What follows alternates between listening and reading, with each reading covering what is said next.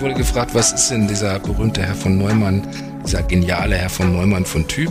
Und die hat gesagt, ja, der ist eigentlich ganz okay und ganz nett, aber das, was er macht, ist schon komisch. Der sitzt den ganzen Tag am Schreibtisch und kritzelt und kritzelt und kritzelt irgendwelche Zettel voll. Und am Ende des Tages äh, packt er die alle zusammen und schmeißt in den Papierkorb. und, und das ist so das normale Leben des Mathematikers, auch wenn man John von Neumann ist. 90 Prozent ja. ist für die Tüte, das kann man wegschmeißen. Damit muss man leben. Und wenn Sie jetzt sagen, ich habe da irgendwie zwei Seiten voll geschrieben, Herzlich willkommen zu Tech und Trara. Mein Name ist Moritz Stoll. Ich bin der Moderator dieses Podcasts und das ist ein Netzpiloten-Podcast, in dem wir Netzpiloten uns einmal die Woche mit ganz verschiedenen ExpertInnen unterhalten und versuchen, einmal mit diesen ExpertInnen gemeinsam deren jeweiligen Bereich zu verstehen, aber eben auch rauszufinden, wie sich eigentlich Technologien in diesem jeweiligen Bereich verhalten oder wie das Ganze zusammenspielt. Und diese Woche haben wir uns einem Thema gewidmet, das jetzt für die meisten vermutlich erstmal nicht so attraktiv klingt, nämlich Mathe, Mathematik. Ähm, der Grund ist der, das ist ja für eigentlich so ziemlich jede technologische Entwicklung irgendwie die Grundlage. Also es fußt ja alles auf mathematischen Konzepten. Ähm, und trotzdem ist es aber so, dass ja viele mit Mathe gar nicht so tolle Assoziationen haben oder nicht so schöne Dinge verknüpfen. Die Schulzeit äh, tut da ihr Übriges. Und ähm, dabei muss Mathe aber eben gar nicht so frustrierend und nervig sein, wie wir es vielleicht alle in der Schule gelernt haben. Und um das so ein bisschen oder um da so ein bisschen drüber zu sprechen, habe ich äh, Professor Dr. Edmund Weitz eingeladen. Das war tatsächlich in meinem Bachelorstudiengang auch mein Mathe-Professor. Und da habe ich so ein bisschen gemerkt, dass Mathe halt echt Spaß machen kann und dass das gar nicht Rechnen ist, sondern dass das so ein bisschen sich über Dinge Gedanken machen ist, äh, so ein Muster erkennen, sich Fragen stellen und dass das eigentlich was total Kreatives und Spaßmachendes ist, wenn man erstmal so den Zugang dazu gefunden hat. Und über diesen Zugang und über die Frage, warum man sich eigentlich damit beschäftigen sollte oder könnte und äh, wieso das Spaß macht, wofür das gebraucht wird, also wofür man Mathe eigentlich braucht. Ähm, darüber haben wir uns mit ihm unterhalten, oder ich habe mich darüber mit ihm unterhalten und das hat echt viel Spaß gemacht. Das war äh, super anregend, das war auch auf jeden Fall ähm, das war auch anstrengend, wenn man sich doch echt konzentrieren musste und irgendwie so ein bisschen diese Gedanken, die da so kommen, so mitverfolgen müsste. Aber es hat total Spaß gemacht und der Herr Weiz kann eben auch äh, sehr gut erklären. Das macht ihn, glaube ich, auch als Matheprofessor ganz gut und kann eben diese ganzen, diese Begeisterung auch so ein bisschen rüberbringen für das Fach. Und da wird, glaube ich, euch beim Hören auch so ein bisschen klar, warum Mathe vielleicht doch Spaß machen kann und es sich vielleicht lohnen könnte, sich damit ein bisschen zu beschäftigen, ist auf jeden Fall für jeden Job und ich glaube auch, wenn man sich mit Tech im weitesten Sinne beschäftigt, eine lohnenswerte Sache, sich damit mal so ein bisschen auseinanderzusetzen. Die Folge hat auf jeden Fall sehr viel Spaß gemacht, hört sie euch an und äh, keine Sorge, wenn ihr nicht gerne rechnet, wenn ihr bis jetzt keinen Spaß an Mathe hattet, hört sie euch trotzdem an. Ich glaube, der Spaß an der Sache kommt hier sehr gut rüber, auch wenn man eigentlich das gar nicht so empfindet. Also gebt dem Ganzen mal eine Chance, es ist wirklich äh, sehr lohnenswert. Dann würde ich sagen, herzlich willkommen zu Tech und Trara und vor allen Dingen herzlich willkommen Edmund Weiz, Professor Dr. Edmund Weiz. Sagt man das, muss man das vollständig sagen oder reicht Professor Edmund Weiz? Äh, ich glaube, es reicht auch einfach Edmund Weiz. Also das okay. die Zeiten sind, glaube ich, vorbei, wo man ja. solche Sachen. Aber ich habe ich hab das selbst noch erlebt, dass, äh, also als ich studiert habe, da war das teilweise noch ganz ernst. Ich kann mich noch sehr plastisch erinnern, dass ein Student einem äh, Professor von uns hinterhergerufen hat, ich sage jetzt mal irgendeinen Namen, äh, Herr Müller, und dann drehte er sich um und sagte, Professor Müller, so viel Zeit muss sein und guckte sehr böse. Aber bei uns ist das nicht mehr so.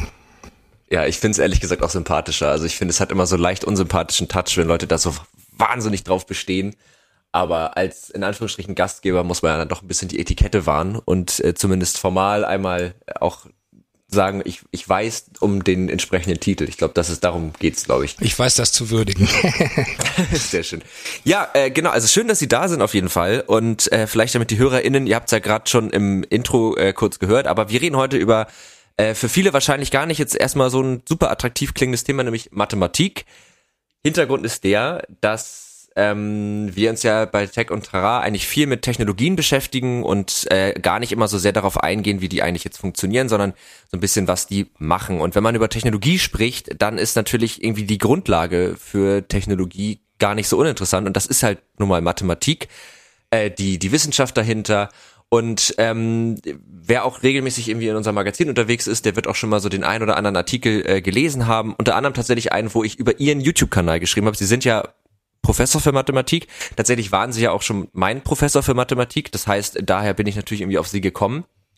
Und der Grund, warum ich sie in diesen Podcast eingeladen habe, ist der, dass man ja häufig von Leuten hört, oh, Matheunterricht, Mathevorlesung, das sind jetzt keine wirklich schöne Erinnerungen, es hat gar keinen Spaß gemacht und äh, es zeichnete sich aber so ein bisschen ab, dass das bei Ihnen so ein bisschen anders ist. Also dass die äh, StudentInnen, die bei Ihnen in den Vorlesungen saßen, ähm, sagen, das hat mir irgendwie nochmal so einen neuen Blick auf dieses Fach gegeben, inklusive mir. Also mir hat das nämlich auch so einen neuen Blick auf dieses Fach gegeben. Und ich finde, in einem Podcast, wo man vielleicht auch manchmal so ein bisschen philosophiert, ist das doch eigentlich eine ganz schöne Sache, auch mal so ein bisschen über Mathematik zu philosophieren. Und das hatten wir uns für heute so ein bisschen vorgenommen. Ja, das klingt nach einem guten Plan. Ja, ich habe mir schon gedacht, dass ich da bei Ihnen irgendwie offene Türen einrenne mit. Ähm, und bevor wir jetzt so richtig einsteigen, ich hoffe, es geht Ihnen soweit gut. Ja. Ja. Ja, perfekt. Das wollte ich nur einmal geklärt. Ich bin, ich bin natürlich total aufgeregt, weil ich, ja. ich bin jetzt, glaube ich, äh, 27 Jahre im Internet unterwegs und ich war noch nie in einem Podcast. Ich glaube, oh. ich, glaub, ich habe sogar noch nie einen Podcast gehört, also vielleicht mal Ausschnitte oder so. Ja. Also sie, ich bin jetzt, ich habe hier drei Tassen Kaffee stehen und äh, bin gespannt, was passiert. Sehr gut. Das ist, äh, das ist gut, weil die, also bei mir sind immer die Folgen mit viel Kaffee vorher meistens die besten aber danach bin ich auch immer richtig im Arsch. Also das ist, ist immer so, das ist auf jeden Fall eine gute, gute Herangehensweise. Bei mir es wirkt das nicht mehr. Es gibt so einen Spruch von, ich glaube, Alfred Reni, Mathematiker sind Gerätschaften, die Kaffee in Theoreme verwandeln. Also es scheint unter Mathematikern sehr weit verbreitet zu sein, sehr viel Kaffee zu trinken. Und irgendwann lässt die Wirkung nach. Das ist so, als würde ich Wasser trinken oder so. Ah, okay. Ja, nee, das ist bei mir Gott sei Dank noch nicht so. Also ich bin, ich bin stoisch eine Tasse Kaffee am Tag, aber das dann auch seit mit, mittlerweile zehn Jahren, was mit 24 schon ein großer Teil meines Lebens ist. genau, ähm, lassen Sie uns mal so ein bisschen zum, zum Thema kommen. Also äh, Mathematik und ich habe mir im Vorfeld natürlich so ein paar Gedanken gemacht und äh, auch so ein bisschen darüber nachgedacht, was das eigentlich ist. Und ich glaube, das ist vielleicht äh, für diesen Podcast ganz schön, weil vielleicht auch nochmal ein ganz kurzer Disclaimer. Man kann diesen Podcast hören, auch wenn man gar keine Ahnung von Mathematik hat.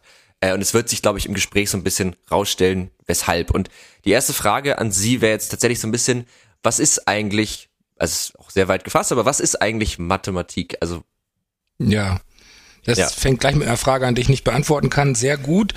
Ähm, bin ich aber nicht der Einzige. Ich glaube, wenn man auf Wikipedia guckt, dann steht da irgendwie sowas wie, es gibt keine allgemein anerkannte Definition oder sowas in der Art, weil das viel zu vielfältig ist. Ähm, was ich ganz schön finde, ist, wenn man sich mal die Etymologie des Wortes anguckt, das kommt ja irgendwie aus dem Altgriechischen, also ich kann jetzt kein Altgriechisch, aber das heißt, wie ich nachgelesen habe, sowas wie die Kunst des Lernens oder die Kunst der Erkenntnis, das ist ja schon mal ganz schön. Mhm. Und was Mathematik ist, ich würde das am ehesten historisch erklären. Also dass man, es besteht eigentlich so Einigkeit, dass Mathematik richtig als Wissenschaft anfing vor ungefähr 2500 Jahren im klassischen Griechenland. Das waren dann so Thales und Pythagoras, so Namen, die man vielleicht in der Schule schon mal gehört hat.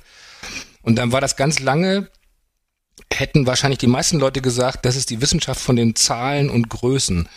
Was mhm. schon ganz interessant ist, weil ähm, die äh, diese Zahlen und Größen eigentlich äh, schon immer und lange Zeit ganz unterschiedliche Dinge waren. Die, die Zahlen sind das, wir haben heute einen wesentlich liberaleren Zahlenbegriff, das, was man so 1, 2, 3, 4, 5 und so weiter nennt, das waren die Zahlen ganz lange Zeit. Und nicht so was wie 0,7 oder Wurzel aus 3, überhaupt nicht.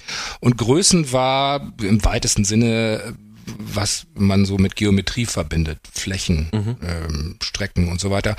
Und das war Mathematik, wie gesagt, äh, na, ich würde sagen, bis zum 19. Jahrhundert eigentlich. Und das hat sich dann aber ganz schnell geändert und inzwischen würden die meisten Mathematiker sagen, in der Mathematik geht es um Strukturen, um mhm. das Finden von Mustern in Strukturen. Das ist also inzwischen so eine völlig andere Sichtweise auf Mathematik. Und ähm, das also Zahlen und Größen sind so ein, ein Teil, der vorkommt, aber eigentlich geht's um selbst geschaffene Strukturen. Da werden wir sicherlich noch drüber reden. Ja. Also äh, es bringt wahrscheinlich jetzt nicht so viel, wenn ich das so erzähle, aber äh, man, man kann es halt wirklich nicht so richtig definieren. Ist sehr umfangreich. Ja, aber also ich äh, doch finde ich bringt schon was. Also einmal sich das historisch irgendwie so klar zu machen und ich finde, das ist ja auch dann so eine so ein Gedanke, den man dabei ja auch haben kann, dass man irgendwie sagt, es kommt ja, also wie Sie ja gerade sagen, von eigentlich ja so real abgebildeten Dingen. Also wenn ich jetzt irgendwie fünf Äpfel vor mir liegen habe, dann, dann kann ich dafür ja irgendwie einen Namen finden und sagen, das sind jetzt halt fünf Äpfel und das Wort fünf an sich ist ja austauschbar. Also ich könnte ja auch sagen, mir fällt jetzt keine Alternative ein, aber ich könnte ja auch irgendein anderes Wort dafür benutzen, aber es beschreibt halt diese, die, diese Anzahl, die da vor mir liegt, oder irgendwie die Größe, das ist halt so und so lang. Und das, wir nennen das halt vielleicht Meter, andere nennen das 0,5 Zoll. Das wird jetzt nicht hinkommen in der Umrechnung, aber ne, so vom, vom Prinzip her. Und ähm, das ist ja das, was, was es dann ja irgendwie auch spannend macht, ist ja, dass man diese, diese, diese ganzen Zahlen und Größen hatte, die ja irgendwie in der, in der echten Welt, sag ich mal, noch eine Entsprechung haben. Und auf einmal kommt man aber ja davon dann in so eine, in so eine Welt, die dann mit der echten Welt gar nichts mehr zu tun hat. Und auf einmal kann man darin wieder Strukturen finden. Und deswegen, mhm. ich finde, das wird aus dieser Antwort ja dann doch irgendwie klar. Ähm, ja, wenn ich dazu nochmal was sagen ja, darf, also das, ja, das, äh, das ist ja, was Sie eben mit der 5 gesagt haben, ich finde das immer schon total faszinierend, wenn man sich so ein bisschen mit der Geschichte besch beschäftigt, wie sich das entwickelt hat. Also Mathematik als äh, Technik, als äh, Werkzeug hat es ja schon lange vor den Griechen gegeben. Es gab ja schon Hochkulturen, die Ägypter, die die beeindruckenden Pyramiden gebaut haben und Babylon und so weiter. Und mhm. äh, da hat man ja schon äh, Zahlen genutzt und Flächen ausgerechnet und so weiter. Aber wenn man jetzt noch weiter zurückgeht, dann das kann man teilweise noch so an Völkern feststellen, die die Anthropologen im letzten Jahrhundert getroffen haben, die bis vor kurzem völlig getrennt vom Rest der Welt gelebt haben. Dann kann man ja so ein bisschen in die Entwicklungsstufen zurückschauen und dann sieht man, es gibt zum Beispiel Völker, die haben überhaupt keine Zahlen, die, für die gibt es maximal sowas wie eins, zwei und viele in ihrer Sprache. Das heißt, mhm. äh, wenn eine Kultur nicht einen bestimmten Stand erreicht hat, braucht man halt sowas nicht. Muss man mhm. nicht drüber reden, also braucht man das nicht. Und was ich fast noch spannender finde, ist, dass es auch Kulturen gibt, die zwar einen Zahlbegriff haben, der ist aber viel konkreter als unserer die haben ein Wort für fünf Boote und ein anderes Wort für fünf Menschen. Mhm. Das heißt, sie haben sozusagen die Fünfheit noch gar nicht rausgearbeitet. Und äh, wenn wir jetzt so sagen, also fünf, ne, ist eigentlich eine klare Sache, kommt aus dem wirklichen Leben, haben sie ja eben gesagt. Ja, aber mhm. das muss sich erstmal entwickelt haben. Äh, das ist nicht von selbst da, ne, sondern das ist schon mhm. Ein ziemlicher Abstraktionsschritt, dass man sagt, äh, fünf Boote und fünf Menschen haben etwas gemeinsam. Und daraus wird dieses Konzept der fünf. Ich finde das und faszinierend. Das dann eigentlich auch schon wieder Strukturen erkennen, oder nicht? Ja, ob man das jetzt schon Strukturen nennen würde, weiß ich nicht. Aber ich, also mir geht es eigentlich so um diesen Abstraktionsschritt, ne? Also dass man, mhm. man fängt dann an, ähm, Dinge, das ist auch so ein typischer mathematischer Prozess, dass man Gemeinsamkeiten erkennt und die Gemeinsamkeiten raus abstrahiert. Und diese fünf ist dann etwas, was es nicht mehr in der Realität gibt. Ich sag meinen Studierenden immer, eine fünf kann man nicht anfassen. Also man kann sich so ein Zeichen auf den Zettel malen und die meisten werden das erkennen. Arabisches Zeichen für die fünf. Und man kann auch, es gibt Wörter dafür, fünf und five und so weiter. Und es gibt das in anderen Schriftarten, aber das sind ja nur Bilder. Das ist genau wie ein Foto von Orange. Das ist ja keine Orange. Und die 5 selbst ist nicht da, die kann man nicht anfassen, die ist nicht in der realen Welt vorhanden, sondern eigentlich nur in unserem Gehirn. Ja. Aber wenn, also wenn Mathematik jetzt keine, ähm, also nicht nur ein Werkzeug ist, das ist ja ein Teil davon, aber es ist ja nicht nur, vielleicht ist es auch müßig, aber dann könnte man sich auch die Frage stellen, was für einen Nutzen die hat. Ja. Ja. Äh, ja, genau. Also äh, ich würde mal vorweg die Frage stellen, was für einen Nutzen hat eigentlich Musik? Und da würde mir zum Beispiel einfallen, ich habe mal gelesen, dass Kühe mehr Milch geben, wenn sie Mozart hören. Oder was für einen Nutzen hat Kunst? Wenn, wenn man vielleicht einen Fleck an der Wand über dem Sofa hat, kann man ein Gemälde drüber hängen, sieht man den Fleck nicht mehr. Also womit ich sagen will, bei bestimmten Dingen, wie zum Beispiel Musik und Kunst, fragt man eigentlich nicht, was für einen Nutzen die haben. Und bei Mathematik würde ich sagen, äh, höre ich diese Frage eigentlich auch äußerst ungern. Also ähm, ich finde eigentlich, dass man Mathematik erstmal nur um ihrer Selbstwillen betreiben sollte. Das fände ich am schönsten. Und leider ist der Nutzen, den die Mathematik im typischen Leben hat, also so wie die meisten Menschen Mathematik erleben, eher der, dass Mathematik benutzt wird, um auszusieben in der Schule und im Studium und so weiter. Natürlich gibt's da auch Nutzen. Ne? Die Physiker brauchen ganz viel Mathematik und so. Und in anderen Bereichen braucht man auch so ein bisschen Mathematik, meistens Statistik und sowas. Aber also ich glaube nicht, dass das der Hauptgrund ist, warum wir alle so von Mathematik umgeben sind in den Bereichen, wo wir lernen müssen, sondern ich glaube eher, dass das zum Aussieben benutzt wird, weil es sich dazu super eignet.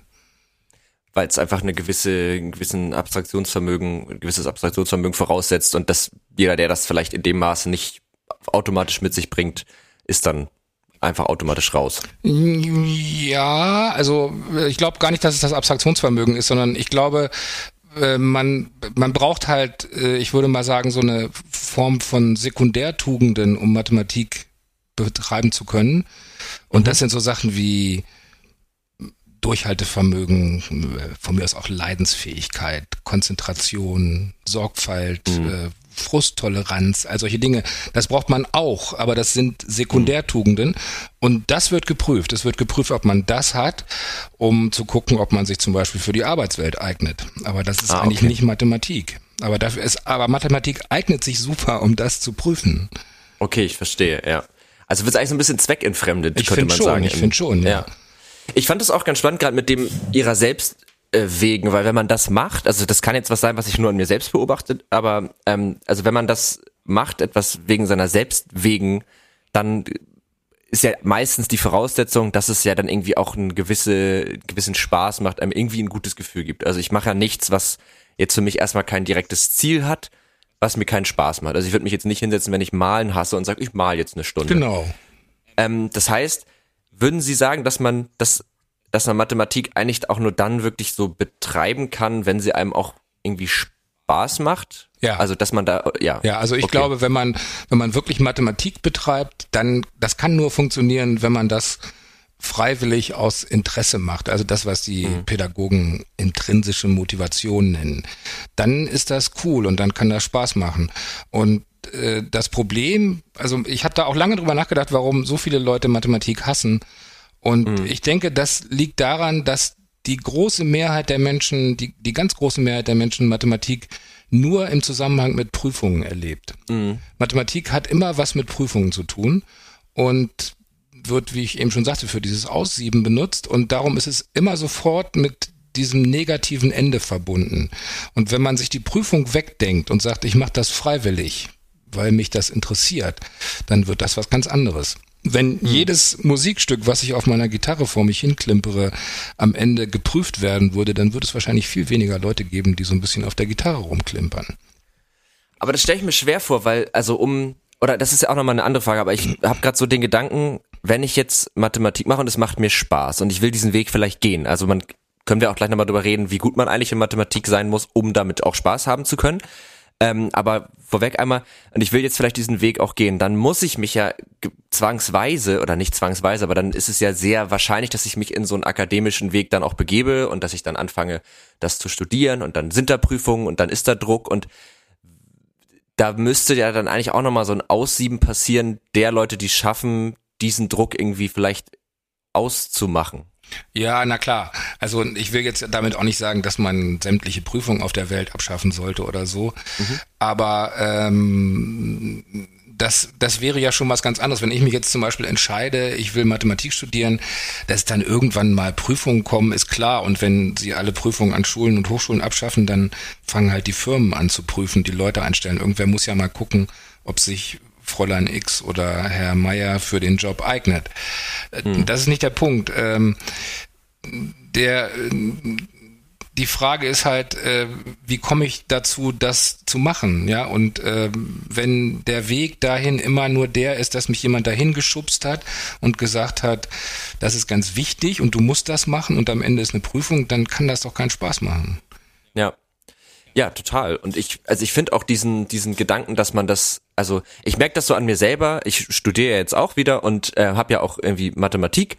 Und ich merke das an mir total selber, wenn ich währenddessen so total auf das Ergebnis schiele, und mit dem Ergebnis meine ich jetzt nicht das Ergebnis einer Aufgabe, sondern das Ergebnis, was dahinter steht, also den, den Schein am Ende, und mir da auch irgendwie eine gewisse Form von Druck mache, dann, dann bin ich ganz schnell frustriert, habe ganz schnell keinen Bock mehr und und kann mich komischerweise auch schlechter konzentrieren. Also äh, verstehe Dinge auf einmal schlechter.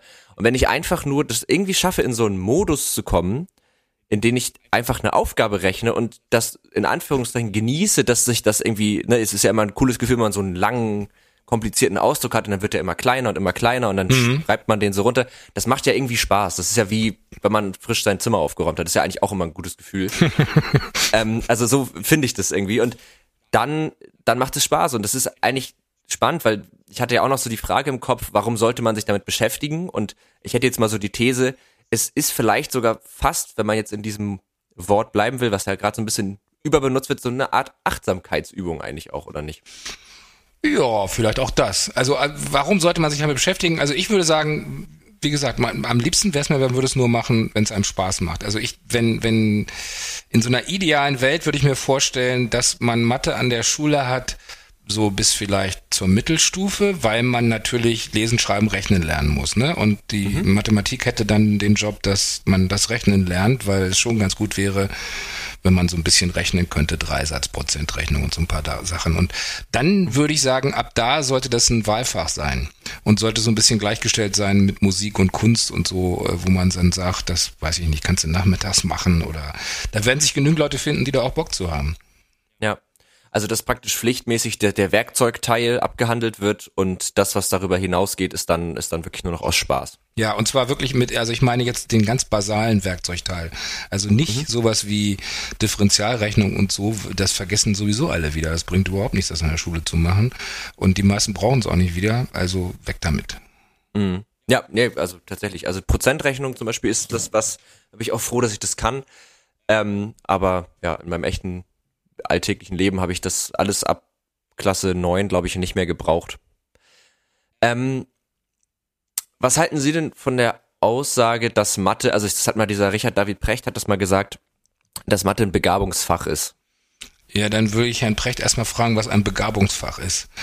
Also okay. äh, gut, wenn, wenn damit jetzt gemeint ist, dass man dafür begabt sein muss, ja, also ich glaube glaub, schon, das dass es sowas wie Begabung gibt. Natürlich. Also mhm. es sind nicht alle Menschen gleich und kommen nicht mit den gleichen Anlagen auf die Welt. Und wenn man sich so anschaut, weiß ich nicht, Karl Friedrich Gauss, Emmy Noether, Bernhard Riemann, Maria Mirzakhani, das sind alles Ausnahmebegabungen und so ein großer Mathematiker, so eine große Mathematikerin wird man nicht nur dadurch, dass man immer fleißig ist, sondern das muss irgendwie einem in die Wiege gelegt worden sein. Aber das heißt ja noch nicht, dass es ein Begabungsfach ist. Also es gibt sicherlich auch Leute, die sind sprachbegabter als andere. Ist deswegen Deutsch ein Begabungsfach? Oder Englisch mhm. oder so, weiß ich nicht. Also ist das, erfordert Mathematik mehr Begabung als andere Dinge? Es gibt ja auch eine Begabung für Musik wahrscheinlich und für alles irgendwie. Ja.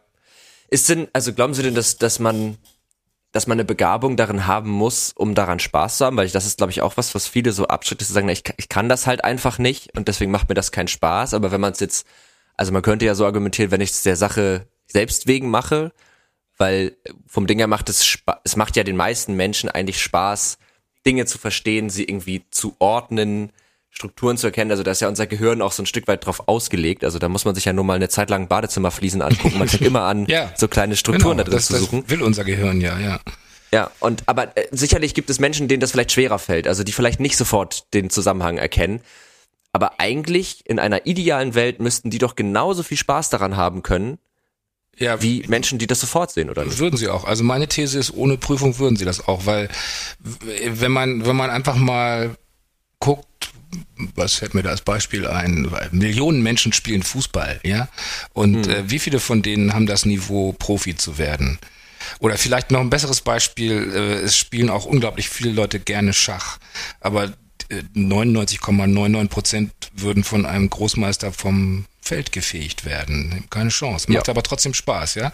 Die machen sich auch keine Gedanken darüber, ob sie jetzt das große Talent für Fußball oder Schach haben, ob sie da begabt genug sind, sondern es macht ihnen einfach Spaß. Und ich habe auch erlebt, wie Kinder zum Beispiel total gern, ähm, wie heißt das Spiel, Professor Layton auf dem Nintendo mhm. gespielt haben. Das sind eigentlich äh, Mathe-Sachen, die da gemacht ja. werden. Und das macht total Spaß, offensichtlich. Wenn man ihnen nicht vorher sagt, Achtung, das ist Mathe und das ist ganz wichtig und nachher wirst du geprüft, sondern wenn man sie einfach spielen lässt. Und dann machen die mhm. sich auch keine Gedanken darüber, dass sie vielleicht nicht so gut sind, dass sie eine Fields-Medaille kriegen. Mhm. Also natürlich kann das Spaß machen. Und äh, die meisten Leute, da würde ich mich einbeziehen, äh, finden in der Mathematik irgendwelche Dinge raus, die schon jemand gewusst hat. Ja, man findet, man, man freut sich darüber, dass man irgendeine Aufgabe gelöst hat. Und das wird dadurch nicht schlechter, dass einem dann gesagt wird, das wusste Gauss schon vor 200 Jahren. Ja, toll, aber ich habe es rausgefunden. Das hat gerade Spaß gemacht. Ja, also ich, es kann ja auch schon Spaß machen, die, die, selbst wenn man die Aufgabe nicht selber lösen konnte, aber die, die Lösung dann zu verstehen. Also weil das, das, ist ja auch immer ja. noch mal ein Schritt. Ich, das ist, ja, ich finde, das hat immer so was, also das ist das, was ich daran mag, das ist immer dieses, dann, es fügt sich dann so schön und dann denkt man, ach ja, ja. also irgendwie kriegt es dann so ein schönes Gesamtbild und ich finde das dann auch, das mag jetzt aber auch ein bisschen nerdy sein, aber ich finde es auch einfach, es hat so eine gewisse Ästhetik, weil es gibt ja in so Mathebüchern und so, das ist ja dann auch immer dieselbe Schriftart und diese, diese Formeln, das sieht halt einfach irgendwie hübsch aus. Schön also ordentlich. das mit der Ästhetik ist übrigens ein ganz wichtiger Aspekt. Also viele, ich glaube, die meisten professionellen Mathematiker werden sagen, dass für sie eine wesentliche Antriebskraft Ästhetik ist.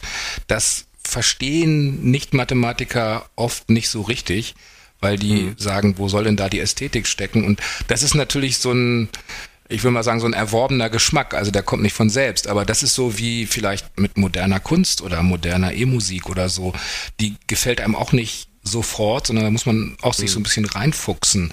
Und wenn man sich längere Zeit mit Mathematik beschäftigt hat, dann erkennt man tatsächlich die Ästhetik der Dinge und freut sich darüber, dass irgendwas ganz elegant ist oder kann sagen, der Beweis ist aber schöner als der hm. und solche Sachen. Ich, ich glaube, diese, dieses Ästhetikgefühl, also ich bin ja jetzt wirklich kein Mathematiker und auch nicht sonderlich begabt da drin, aber dieses Ästhetikempfinden, das, ähm, was dahinter steht, ich glaube, das kann man am besten, oder können Sie ja mal sagen, was Sie davon halten, aber kennen Sie diese Videos, wo, das ist meistens irgendwo online, wo Leute so diesen kinetischen Sand mit einem Messer so ganz glatt durchschneiden oder irgendwas so perfekt in etwas anderes reinpasst. Also irgendwie so, man tut so einen Würfel in eine Öffnung und der gleitet da so durch. Ja. Ich finde, so ein bisschen so ist das. Ja, wenn, wenn es, wenn es richtig schön ist, dann fügt sich alles. Dann, genau. Und was dann halt auch oft dazu kommt, ist, dass, dass Dinge, die am Anfang total weit entfernt voneinander schienen oder von denen man dachte, dass sie gar nichts miteinander zu tun haben, auf einmal zusammengehören, dass man mhm. Zusammenhänge erkennt, die gar nicht mehr da sind. Das kann so ein unglaubliches Aha-Erlebnis sein, dass man sagt, what? Wieso das denn? Ja. ja, ja. Dass man so von zwei Wegen irgendwie dann doch auch noch auf dieselbe, auf dasselbe Thema wieder zurückkommt. Genau.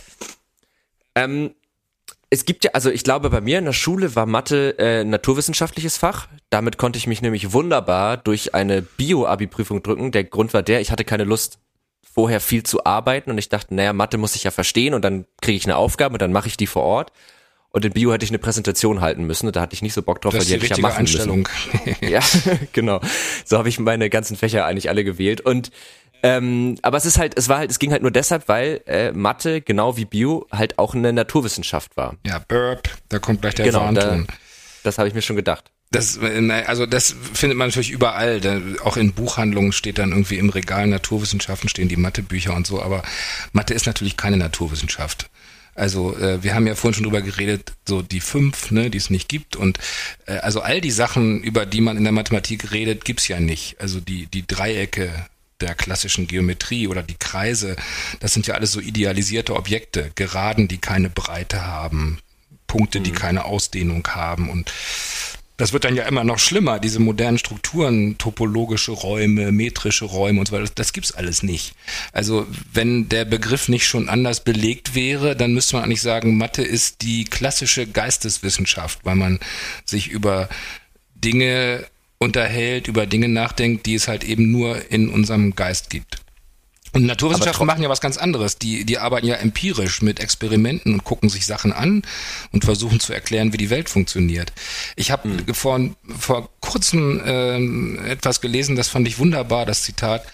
Das ist, äh, ich habe mir extra den Namen aufgeschrieben, äh, Carol Parik oder Parik heißt die, ist eine äh, die hatten, das war eine Biografie von einem Mathematiker, ist jetzt auch nicht so wichtig, aber die hat jedenfalls sinngemäß geschrieben, die Physiker äh, versuchen sozusagen die Gesetze herauszufinden, die Gott sich für das Universum ausgedacht hat. Und die Mathematiker versuchen die Gesetze herauszufinden, an die sich auch Gott halten musste. Ah.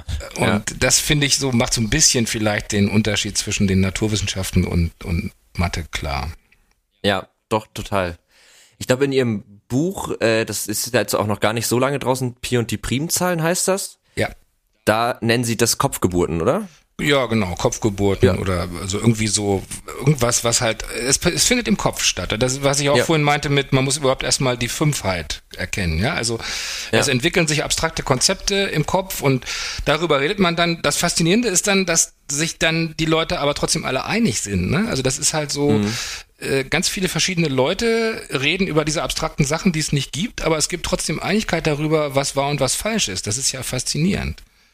Ja, das ist zum Beispiel ja bei, bei wenn man jetzt so Philosophie betrachtet, nicht unbedingt so. Nee, also da gibt's nicht. ja, ja. Ja, stimmt. Also das ist ja, es gibt, ähm, oder ich hatte gerade noch so zwei Gedanken. Einmal ist es aber dann irgendwie ja doch so, dass die Naturwissenschaften sich ja dann irgendwie auch der Mathematik bedienen. Also Physik kommt ja ohne Mathe eigentlich nicht aus. Mhm. Aber ist das dann Mathe oder sind das vielleicht nur die Methoden, die daraus hervorgehen? Tja, also da würde ich auch wahrscheinlich am besten äh, kann man da wahrscheinlich auch historisch antworten. Also was, was ich vorhin gesagt habe, so dieser Anfang der Geschichte, Mathe erst Werkzeug und dann bei den Griechen eigenständige Wissenschaft. Mhm. Bei den Griechen hat sich die Mathematik wirklich unabhängig von den Naturwissenschaften entwickelt, würde ich mal so sagen. Es gab mhm. natürlich mhm. immer die ganze Geschichte über Wissenschaftler, die nicht nur Mathematiker waren, so richtige nur Mathematiker gibt's noch nicht so lange. Also mhm. was weiß ich, äh, also Euklid weiß man jetzt nicht so viel drüber, aber sagen wir mal Archimedes, der hat natürlich auch ganz viele andere Sachen gemacht. Der hat auch irgendwelche Maschinen gebaut und physikalische Phänomene beschrieben.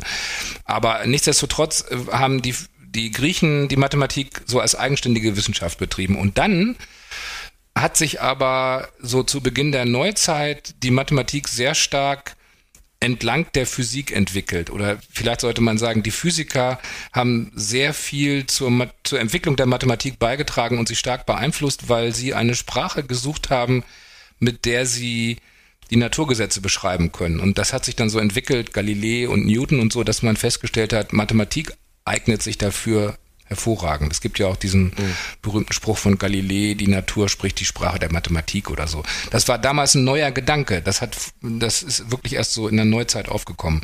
Und dann mhm. haben die Physiker also wirklich äh, sehr, sehr großen Einfluss auf die Mathematik gehabt und ich glaube, man kann sagen, dass so von Beginn der Neuzeit an bis zum 19. Jahrhundert die Mathematik hauptsächlich von der Physik vorangetrieben wurde, teilweise in Personalunion. Das waren dann die gleichen Leute, die Physik und Mathematik betrieben haben. Und das mhm. hat sich dann aber irgendwann wieder getrennt. Und diese heutige Strukturmathematik, wie ich das vorhin gesagt habe, die ist jetzt tatsächlich wieder so eine äh, eigene Wissenschaft, aber natürlich äh, gibt es immer noch die Physiker und es gibt mathematische Physik und es gibt auch viele Mathematiker, die sehr eng an diesen physikalischen Fragen arbeiten, aber es gibt halt auch einen großen Teil von Mathematikern, die machen ganz andere Sachen. Und es hat immer äh, unabhängig davon, was ich jetzt über Physik und so erzählt habe, auch einen, zumindest so einen Teilstrang in der Mathematik gegeben, wo Mathematik nur so als La pour La betrieben wurde, also sowas wie Zahlentheorie. Das, mhm. das, äh, auch das wird heutzutage in den Anwendungen benutzt, zum Beispiel für Kryptographie. Aber die, da hat sich nie jemand früher Gedanken drüber gemacht, ob man das anwenden könnte. Weiß ich nicht, Fermat, mhm. Euler oder kann man noch weiter zurückgehen.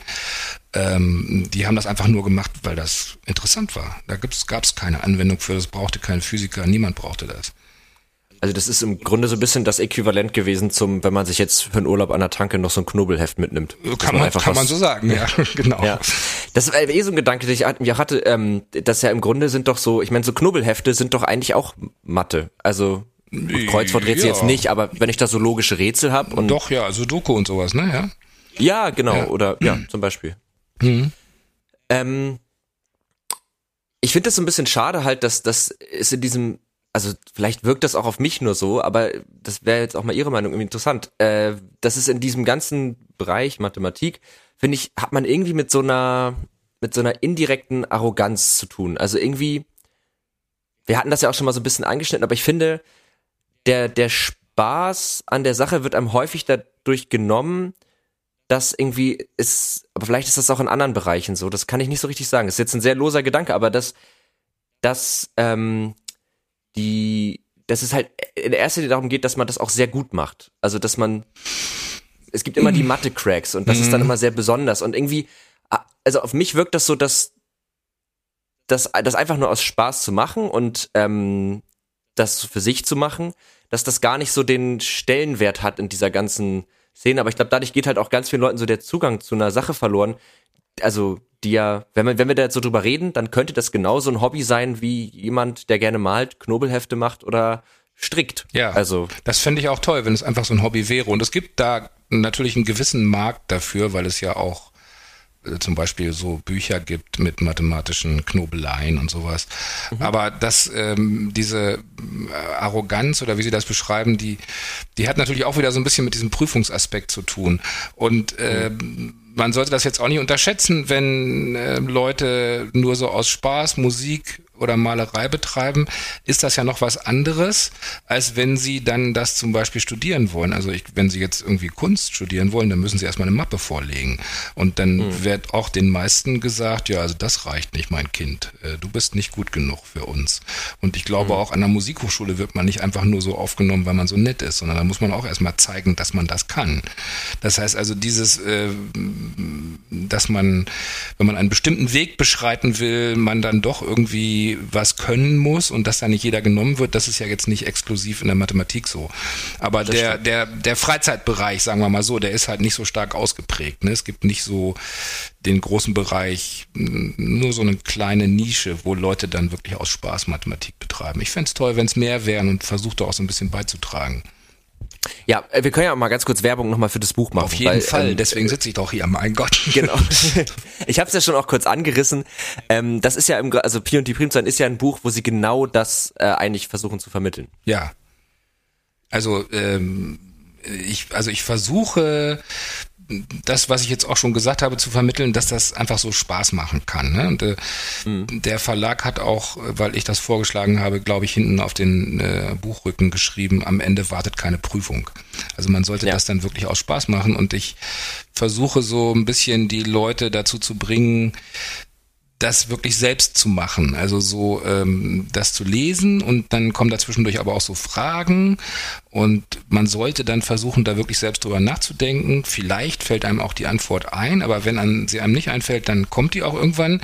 Aber dann hat man doch mehr davon, als wenn man gar nicht drüber nachgedacht hat. Und wenn das alles so läuft, wie ich mir das vorgestellt habe, dann hat man am Ende das Gefühl, so eine Geschichte gelesen zu haben, an der man irgendwie mitgewirkt hat. Mhm. Das wäre das Allertollste.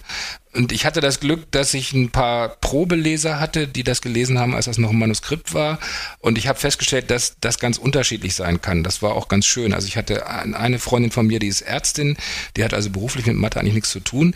Die hat das aber richtig so gelesen, wie ich mir das vorgestellt habe. Die hat sich da so richtig reingewuselt und hat dann an den Aufgaben gesessen und drüber nachgedacht und mir zwischendurch Fragen gestellt und äh, so. Ah, cool. Das sollte eigentlich so sein. Aber ich hatte auch einen äh, anderen Freund, der hat das äh, gelesen und hat dann immer gesagt, ich habe dann die Mathematik immer so ein bisschen übersprungen. Das war mir alles zu schwierig.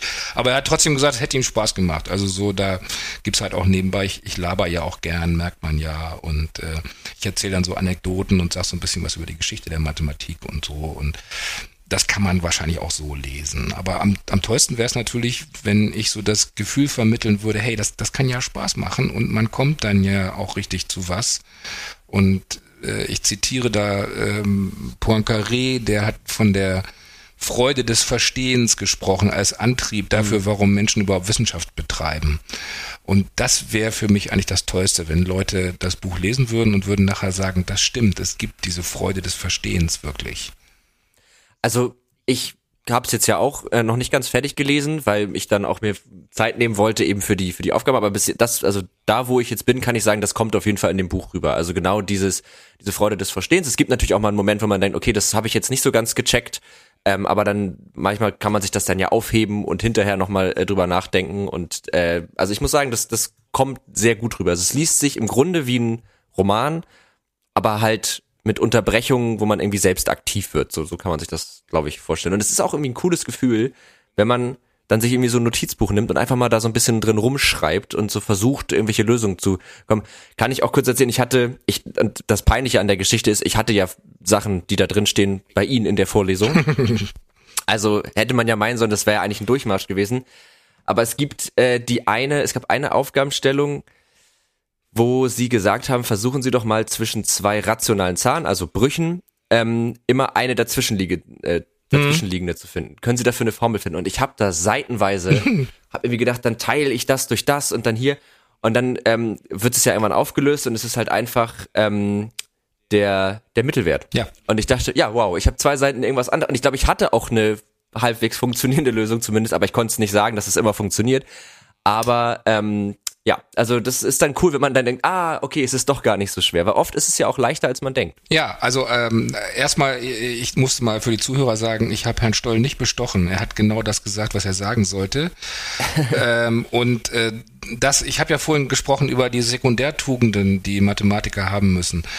Und das, was Sie eben beschrieben haben, ist eigentlich, ich habe ja gesagt, eine von diesen Sekundärtugenden ist sowas wie Frusttoleranz.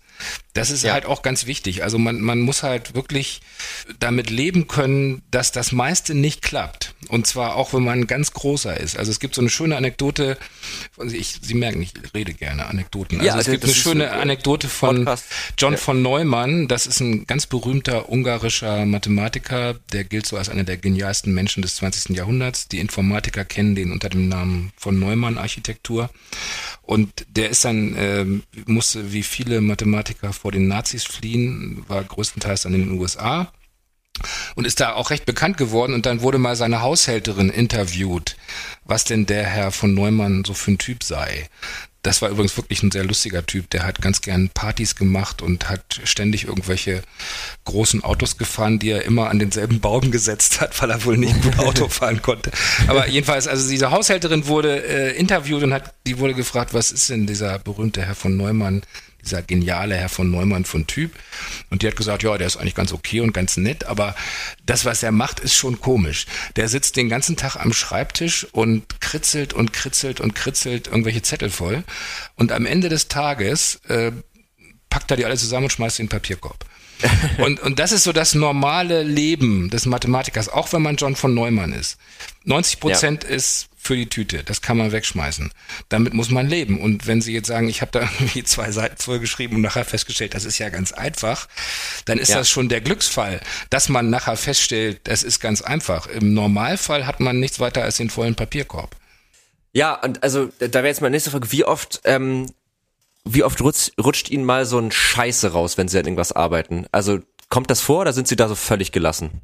Äh, Tja. Oder ein, ein anderer ausschimpft, das muss jetzt nicht konkret. Also ich glaube, ich bin schon eher so der gelassene Typ. Und äh, ich bin ja zum Glück auch schon lange nicht mehr in der Situation, dass ich irgendwelche Deadlines erfüllen muss und, und ähm, Prüfungen habe und so. Aber also so, dass ich da öfter mal fluche, das passiert mir auch. Und es ist, es, ich, es, es, ich glaube, was am ehesten passiert, ist, dass ich mir an die Stirn patsche und sage, oh Mann, bist du doof. Das ist beruhigend.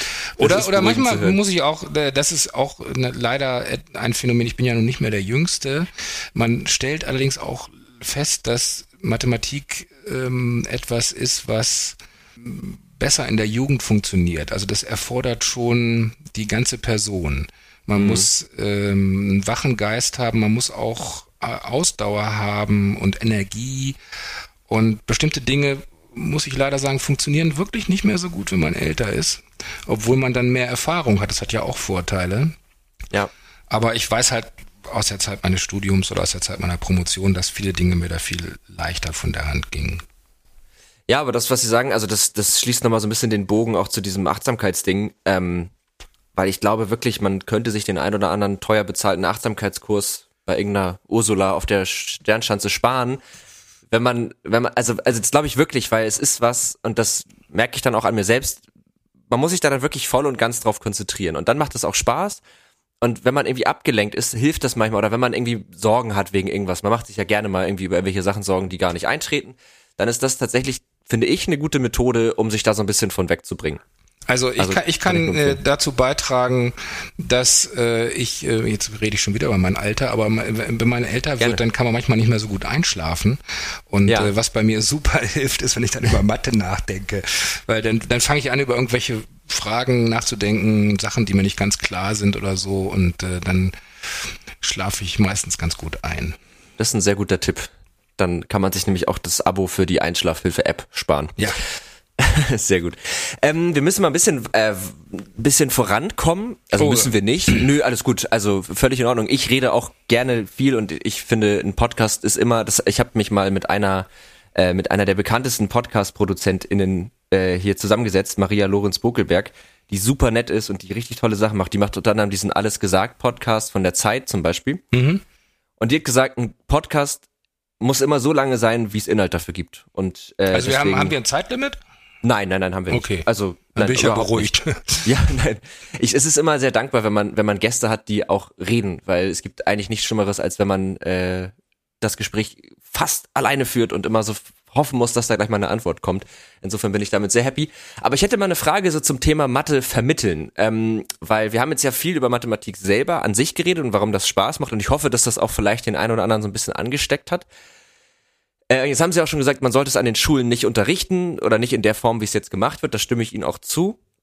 Aber ähm, es geht Darf ja. Darf ich da noch eine Sache zu einwerfen? Sehr gerne. Äh, zu dieser Frage, wie Mathe an Schulen unterrichtet wird und ob man das machen sollte, würde ich den Zuhörern äh, einen Text empfehlen. Es gibt einen unter Mathematikern sehr beliebten Text von äh, Paul Lockhart und der heißt äh, Mathem A Mathematician's Lament. Und mhm. äh, da sollte man sich zumindest mal die ersten weiß ich nicht, fünf Seiten oder so durchlesen. Das ist wirklich ein wunderbarer Text und vielleicht sieht man das dann so ein bisschen mit anderen Augen. Okay, ja, sehr gut. Packen wir in die Show Notes, ähm, wenn wir den, wenn wir den finden. Aber den gibt es bestimmt irgendwo. Ja, ja, den, den kann man tatsächlich ganz legal als PDF runterladen. Ja, wunderbar. Dann verlinken wir euch den auf jeden Fall in den Show Notes. Ähm, genau, aber so zum, zum Thema Vermitteln. Also, ich glaube, Sie haben ja auch einen Lehrpreis mal gewonnen. Mhm. Genau, also damit haben sie ja auch sozusagen die anerkannte Autorität darüber jetzt noch was zu sagen. naja. ähm, wie, wie vermitteln Sie denn Ihren, also oder was ist Ihnen wichtig, wenn Sie StudentInnen ähm, oder Studierenden äh, Mathematik vermitteln? Also ich kenne das aus der Schule. Ist es für mich oder war es eigentlich oft das Abfahren von Anweisungen? Also ich musste lernen, was ich machen muss, wenn das und das passiert. So ja. war Mathe in der Schule.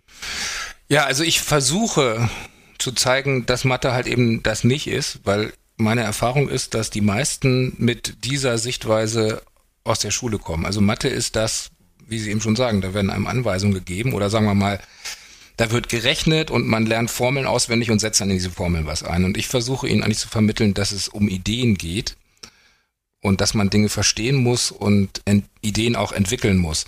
Wobei das gar nicht unbedingt bei allen so gut ankommt, weil wenn ich das nur vom Ergebnis her sehe und sage, ich will meine Prüfung bestehen, dann, dann bin ich eigentlich ganz zufrieden, wenn mir jemand sagt, hier lern diese Formeln auswendig, dann musst du was einsetzen.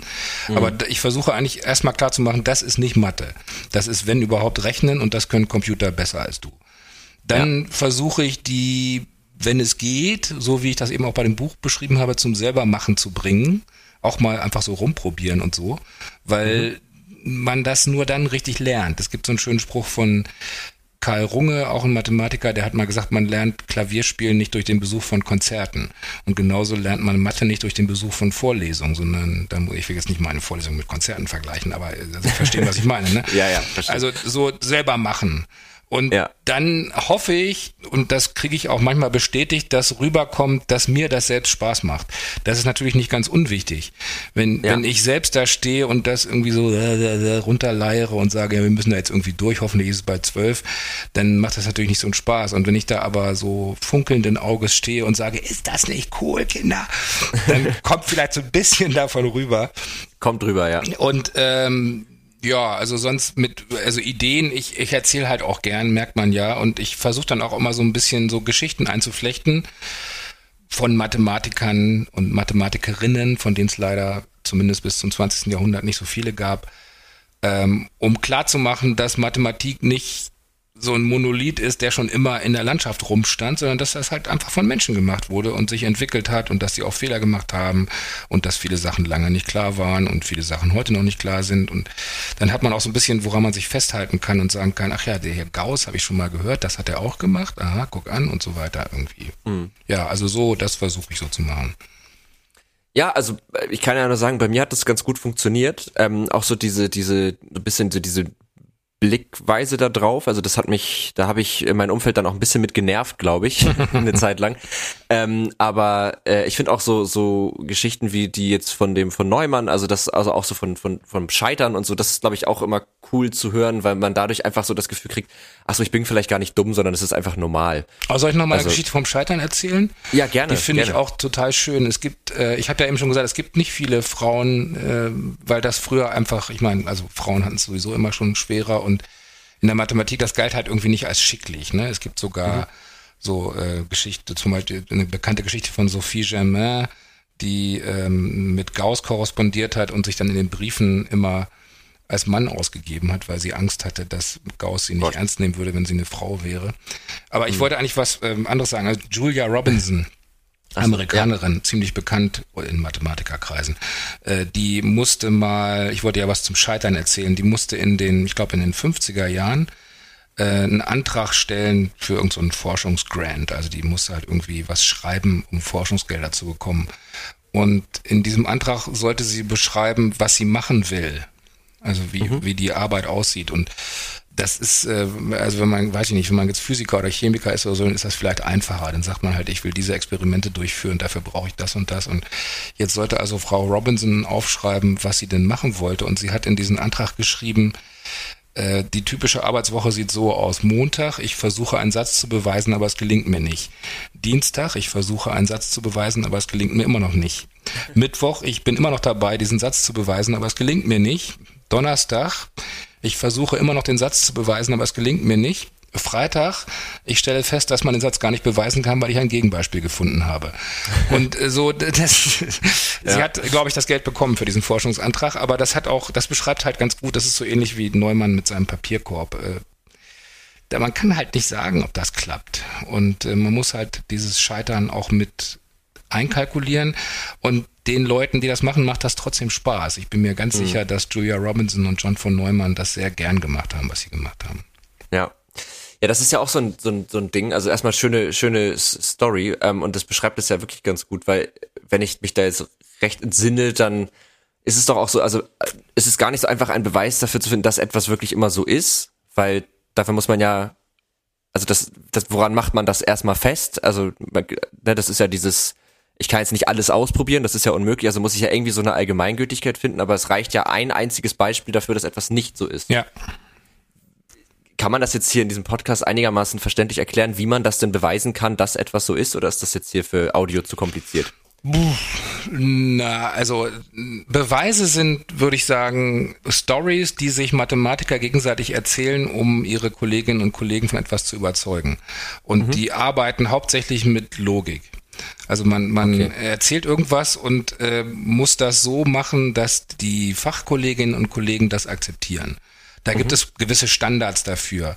Und man, man kann inzwischen, das ist so eine Entwicklung des 20. Jahrhunderts, Beweise tatsächlich formalisieren und in so einer Art Programmiersprache so aufschreiben, dass ein Computer überprüfen kann, ob der Beweis stimmt. Das macht cool. aber keiner. Das macht niemand, weil das total aufwendig wäre. Also wenn Ach Sie sich so ein, wenn Sie so einen Fachartikel aufschlagen, der ist in Englisch geschrieben oder manchmal in Deutsch oder Französisch, und da wird einfach geredet, ja. Und da werden halt so viele Details ausgebreitet, wie man meint, dass der Leser braucht. Und der Leser oder die Leserin ist halt eine andere Mathematikerin, mhm. bei der man ein gewisses Fachwissen voraussetzt. Mhm. Und äh, wie gesagt, weil es so einen gewissen Arbeitsstandard gibt, gibt es eine Einigkeit darüber in, in den meisten Fällen, was als Beweis ausreicht. Aber es mhm. sind äh, wirklich so klassische logische Argumente und äh, über die Logik besteht ja im Großen und Ganzen Einigkeit seit Aristoteles, sage ich mal.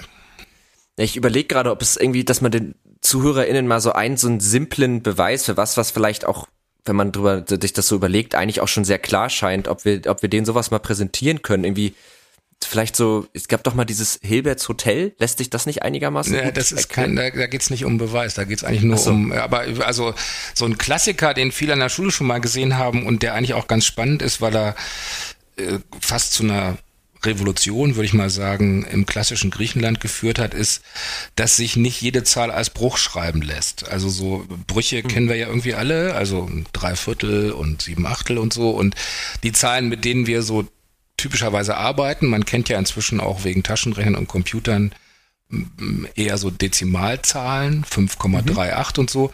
Da lernt man in der Schule, vielleicht hat, hat man es wieder vergessen, aber man lernt, wie man daraus Brüche machen kann. Also 5,38 ist einfach nur 538 geteilt durch 100, ist auch ein Bruch. Ne? Mhm. Und die äh, Griechen in Gestalt der Pythagoreer haben vor 2500 Jahren gedacht, dass eigentlich alle Zahlen so sind. Also äh, Entschuldigung, dass alle Größen so sind. Ich habe ja vorhin von Zahlen und Größen gesprochen. Also wenn man irgendwie mhm. Längen misst und so, dann ist das Verhältnis der Größen zueinander halt auch immer sowas. Das war tatsächlich so eine fast so eine Art Religion bei diesen Pythagoreern. Die haben daraus eine Philosophie gemacht, die in einem Satz zusammengefasst heißen würde, alles ist Zahl. Mhm. Und von den Pythagoreern kommt natürlich auch der Satz des Pythagoras. Den mhm. kannte man tatsächlich schon tausend Jahre vorher in Ägypten und Babylon, aber die Griechen haben das wohl zum ersten Mal wirklich bewiesen. Also die haben sich Gedanken darüber gemacht, dass man sowas beweisen muss. Und darum heißt der Satz des Pythagoras und nicht Satz des Pharao so und so. Aber ähm, mit dem Satz des Pythagoras kann man sich zum Beispiel, äh, kann man ausrechnen, wie lang die Diagonale eines Quadrates ist. Und wenn man das weiß, dann kann man die Länge der Diagonale ins Verhältnis zur Seitenlänge setzen. Also man stelle sich jetzt ein Quadrat vor, dann hat man irgendwie gemessen, wie lang die Seite des Quadrates ist. Und dann kann man mit dem Satz des Pythagoras ausrechnen, wie lang die Diagonale ist. Und die Pythagoreer hätten jetzt gedacht, nach ihrer Philosophie, dass das Verhältnis dieser Seiten zueinander ein Verhältnis von Zahlen sein muss, was für die halt einfach so 1, 2, 3, 4 und so weiter waren. Ne? Also mhm. ist das Verhältnis vielleicht 14 zu 1, äh, 14 zu 10 oder irgendwie sowas in der Art. Und dann hat man aber rausgefunden, und das ist auch schon 2500 Jahre her, dass das nicht geht. Und äh, das kann man halt beweisen durch einen sogenannten Widerspruchsbeweis. Also man, man schreibt sich sozusagen hin, wenn das ginge, dann müsste man ja einen Bruch finden können. Und weil ich noch nicht weiß, wie dieser Bruch aussieht, schreibe ich den mal ganz allgemein hin. Der hat irgendeinen Zähler, sagen wir mal A, und irgendeinen Nenner, sagen wir mal B. Und dieser mhm. Bruch wäre dann das Verhältnis der diagonalen Länge zur Seitenlänge. Und wenn ich äh, den Satz des Pythagoras anwende, dann muss das Quadrat von diesem Bruch zwei sein. Das sagt der Satz des Pythagoras. Und da kann man dann halt so weitermachen und dann kommt man halt irgendwann auf einen Widerspruch. Mhm. Und das ist der Beweis. Also der Beweis ist, das kann gar nicht sein, weil mit rein logischen Argumenten folgern würde, dass etwas rauskommt, wie ich sag's mal, eins gleich null oder irgendwas, mhm. was einfach nicht sein kann. Also mhm. der, und der entscheidende Punkt, Sie wollten ja wissen, wie so ein Beweis aussieht, ist, dass man halt so Schritt für Schritt immer weiter sehr einfache logische Schlüsse zieht, bei denen jeder nickt und sagt, ja, stimmt. Also wenn das, dann muss auch das stimmen. Ne? Also ich fange mhm. damit an, dass ich sage, wenn ich diesen Bruch quadriere, muss zwei rauskommen. So, ja, okay. Und dann sagt man ja, also jeder weiß ja, haben sie in der Schule gelernt, man kann, was weiß ich, mit dem Nenner erweitern. Okay, alle nicken kann man machen. Und das ist wie so ein bisschen wie so ein Zaubertrick. Ne? Sie, sie sagen irgendwie immer so, also hier, Sie sehen, hinter dem Hut ist nichts, alle nicken, ja, man sieht, hinter dem Hut ist nichts und so weiter. Und dann geht's immer Schritt für Schritt weiter. Und am mhm. Ende ziehen sie das Kaninchen raus und sagen, ja, aber guck mal, der Bruch ist ja gar nicht gekürzt. Und vorhin hatten wir doch gesagt, der ist gekürzt. Das ist ein Widerspruch. Das kann nicht sein. Okay. Ja, und äh, also der entscheidende Punkt ist, äh, ein Beweis ist eine Story. Und die Story besteht, wenn man sie sich genau anschaut, aus vielen kleinen Einzelschritten. Und diese Einzelschritte müssen so aufgebaut sein, dass die Zuhörer dem folgen können und zwischendurch immer nicken. Natürlich gibt es sehr unterschiedliche Auditorien.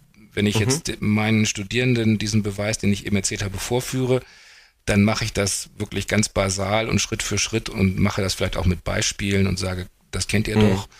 Und wenn ich jetzt einen Fachartikel für eine Fachzeitschrift schreiben, schreiben würde, würde ich natürlich viel größere Schritte machen. Da stehen dann immer die, diese berühmten ja. Sätze drin, wie jeder weiß oder das ist trivial. Dann fühlt man sich immer ganz, ganz doof, wenn man das nicht sofort sieht, aber ja. ja.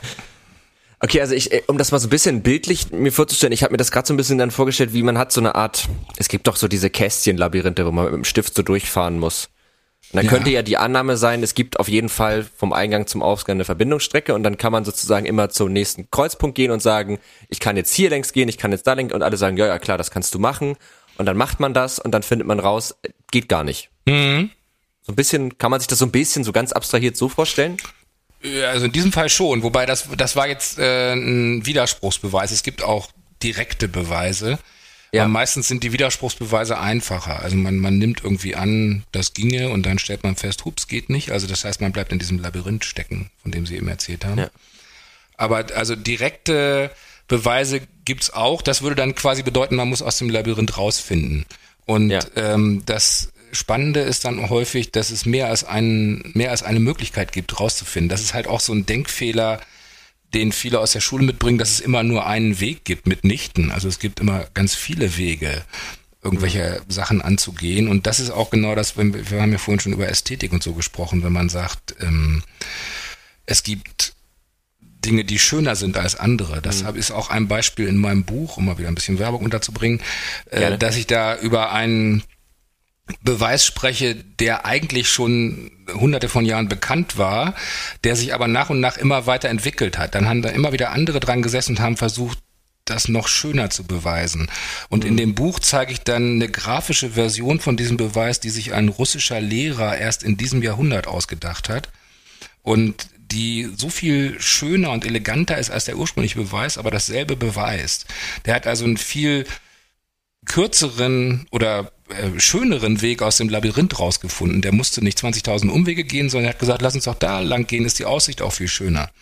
Mhm. Und äh, ja, da muss man halt erstmal drauf kommen. Also das, das ist übrigens eine, eine ganz wichtige Sache, die muss ich auch unbedingt mal loswerden, weil das so ein Pet Peeve von mir ist. Die, ich habe ja vorhin über die Sekundärtugenden gesprochen, die man als Mathematiker braucht. Und es gibt aber auch Primärtugenden. Es gibt so ein paar Dinge, die man wirklich braucht. Und das Wichtigste ist, wenn man selbst Mathematik kreieren will, mhm. Kreativität. Ja. Und ähm, mich nervt halt immer so ein bisschen, dass äh, in, in unserem Sprachgebrauch es so bestimmte Berufsgruppen gibt, die die Kreativität für sich beanspruchen. Also ich erlebe das in meinem eigenen Umfeld, dass zum Beispiel bestimmte Fachbereiche an der Hochschule als kreative Fachbereiche gelten. Oder es gibt auch bestimmte Berufsgruppen, die sich als die Kreativen bezeichnen. Mhm. Die Werbetreibenden und sowas. Und äh, die, mhm. die, die tun so, als, als hätten sie ähm, das Monopol darauf. Und das, das ist dann so, dass ich irgendwie äh, denke, habt, habt ihr euch schon mal überlegt, ob nicht vielleicht Albert Einstein auch ein bisschen kreativ sein musste? ja, oder Charles total. Darwin oder so? Wie kommt ihr darauf, euch als die Kreativen zu bezeichnen? Das wäre so, als wenn die Mathematiker und Physiker sich immer die Intelligenten nennen würden oder so. Das ja. würde, glaube ich, auch nicht so gut ankommen. Also, also Kreativität mal, ist ganz wichtig.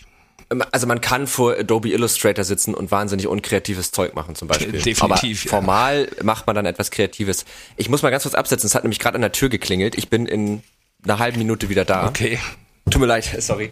So, wo waren wir stehen geblieben? Wir äh, waren bei Kreativität, genau. Man kann ja. vor Adobe Illustrator sitzen und äh, wahnsinnig unkreatives Zeug machen.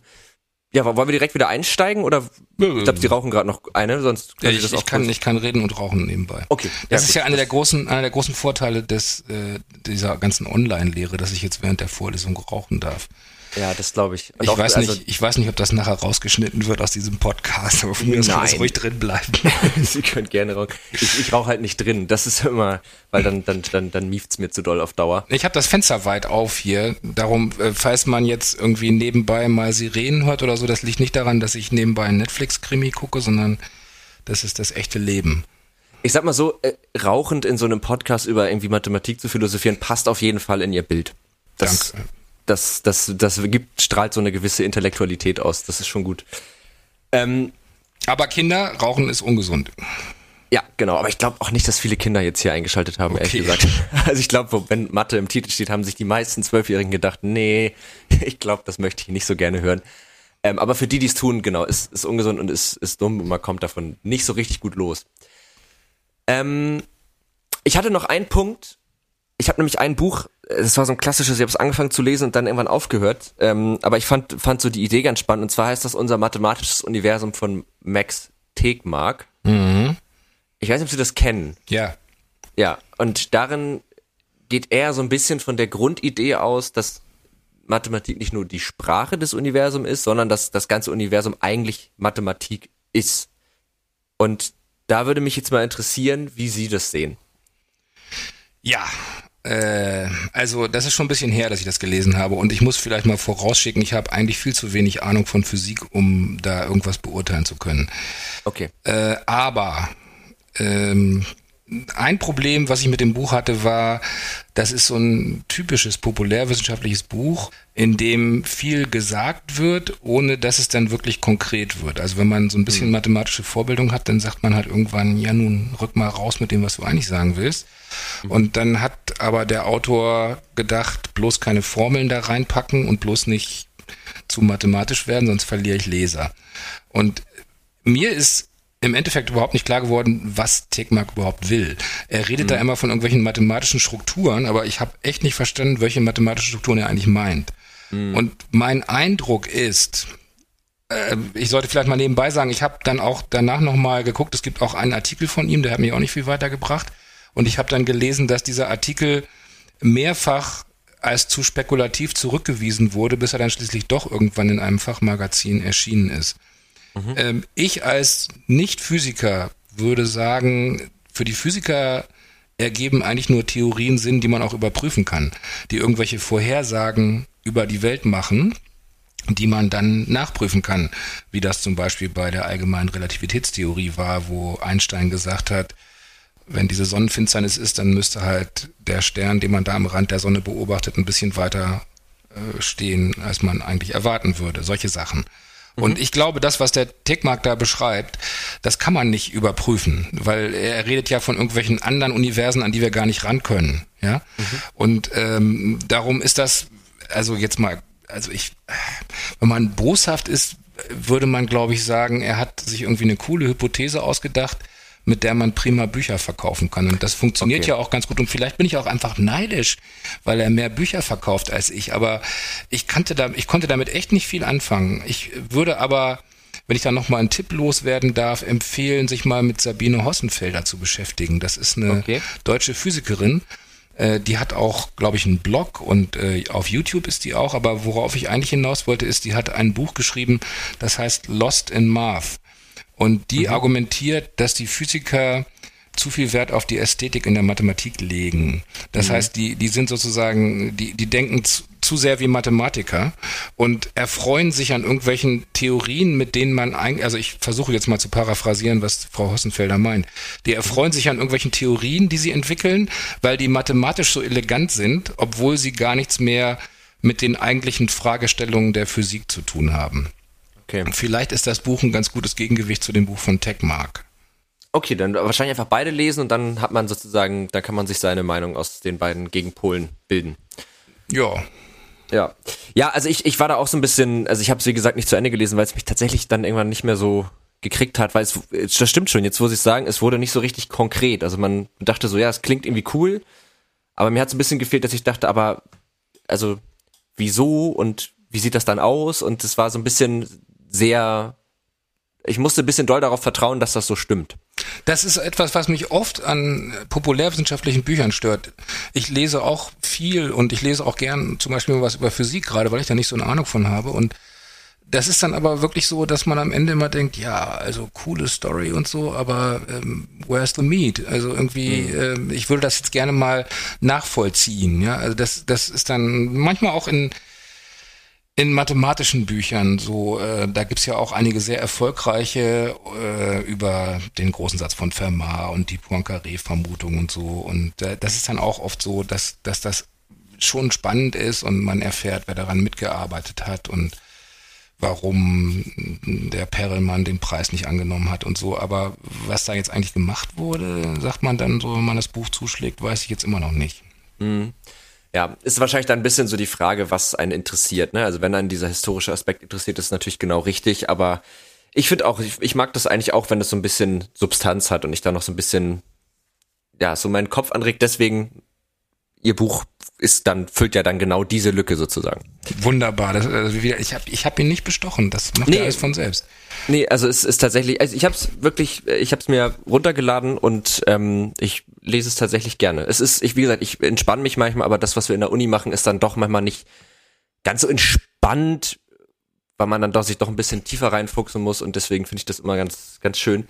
Ähm, ich würde gerne mal zu unserer ersten Podcast-Kategorie kommen. Äh, davon haben wir so zwei Stück. Aha. Und ich weiß gar nicht, ob sie so ein Googler sind, aber wir haben eine Kategorie, das frage ich eigentlich jeden Gast immer. Was ist das letzte, was sie sich so ergoogelt haben? Also damit meine ich jetzt nicht, wann kommt der Bus, sondern damit meine ich, wo sie mal nicht wussten, wie irgendwas ging oder wie irgendwas funktionierte und sie sich das dann sozusagen auf Google erschlossen oder zusammengesucht haben. Mm. Oh. Also ich benutze äh, Google und äh, tatsächlich auch Wikipedia wirklich ganz oft. Und mhm. äh, das ist äh, häufig auch, wenn ich irgendwelche Dinge vorbereite für Videos oder so, dass ich zum Beispiel nochmal gucke, ob ich das mit der Definition richtig im Kopf habe oder manchmal auch so historische Dinge. Ähm, aber jetzt so ganz konkret etwas, was ich mir ergoogelt habe, hm, hm, ich, weiß ich jetzt nicht so richtig. Also, ähm, okay, aber also es ist wirklich etwas, was für mich ist das äh, ich, ich kann mir kaum vorstellen, wie das Leben mal ohne äh, Google und Wikipedia war, wobei ich ja zu den Leuten gehöre, die das noch erlebt haben. Aber das ist inzwischen so in Fleisch und Blut übergegangen, dass wenn man was nicht weiß, man mal eben mal da nachguckt. Ja. Dass ich jetzt auch wirklich, äh, das, das ist so tief drin, dass ich gar nicht mehr genau sagen könnte, was ich zuletzt nachgeguckt habe. Sorry. Nee, alles gut. Äh, das ist, äh, also diese, diese Kategorie ist ja auch bewusst unvorbereitet, weil manchmal kommt man dann auf so ganz absurde Sachen, die jemand vorbereitet vielleicht nicht erzählt hätte. Das finde ich immer ganz, ganz schön. Ähm, aber ich kann ja mal sagen, was ich zuletzt gegoogelt habe. Ich habe gerade so ein bisschen auch nebenbei mal äh, in meinem Gehirn gekramt und habe jetzt das am klügsten klingende genommen. äh, und zwar Understanding Steering Behaviors, äh, weil wir eventuell eine Möglichkeit brauchen, so so ein bisschen so Schwarmverhalten von von in dem Fall Bienen mhm. so abzubilden. Und da habe ich äh, ein bisschen nach gegoogelt, ah, wie bewegen sich eigentlich Bienen? Da habe ich rausgefunden, Bienen tanzen, um sich zu unterhalten. Also eine Biene wackelt mit dem Po und dann wissen die anderen anhand der Po-Bewegung ungefähr, wo ist das Futter, wo sind Feinde und dann machen das alle anderen Bienen nach, damit die hinter denen das dann auch sehen. Das ist irgendwie eine ziemlich niedliche Vorstellung, dass alle Bienen so voreinander stehen und so einen Tanz aufführen. Ähm, und genau, da ging es jetzt aber in diesem konkreten Beispiel, das ich dann gefunden habe, das ist halt so eine Art, ja, mehrere Artikel, wie man sozusagen das gut simulieren kann, dass das dann irgendwie, dass die Richtung vorgegeben werden, dass die irgendwie beisammen bleiben und so. Ich habe es aber noch nicht gelesen, aber das war das letzte, was ich so gegoogelt habe für ein äh, Projekt. Ich, da könnte ich sogar äh, Ihnen sagen, dass ich glaube ich mal, das äh, heißt ja im Englischen Flocking, ne? so ein Schwarmverhalten, also so, ja. äh, wo, wo fliegt der Vogel hin und dann fliegen die anderen alle hinterher oder Fische oder sowas. Da habe ich mal für irgendeine Vorlesung ein Programm für geschrieben. Wahrscheinlich gibt es da sogar ein Video zu. Oh, aber das ist, schon, ist schon ein paar Jahre her, habe ich wieder vergessen. Aber ich kann es noch mal raussuchen. Kommt mir jedenfalls irgendwie bekannt vor. Ja, sehr gerne. Also das würde mir tatsächlich privat einfach an der Stelle einfach weiterhelfen. Ähm, aber ich glaube, Flocking heißt tatsächlich gerade gegoogelt Beflockung. Also das äh, Nee, aber es gibt auch diesen Begriff, ich bin mir relativ sicher, dass das Flocking heißt. Okay, ja, dann ist Diepel vielleicht auch nicht allgemeingültig. Und Steering heißt lenken, also es passt eigentlich auch nicht. Also doch ähm, hier, es heißt, genau, äh, das findet man im englischsprachigen Wikipedia unter Flocking Behavior. Ich habe eben mal nebenbei ah. gegoogelt hier. Und ähm, jetzt kommt's mir auch langsam wieder. Das ist ähm, das, was ich da gemacht hatte.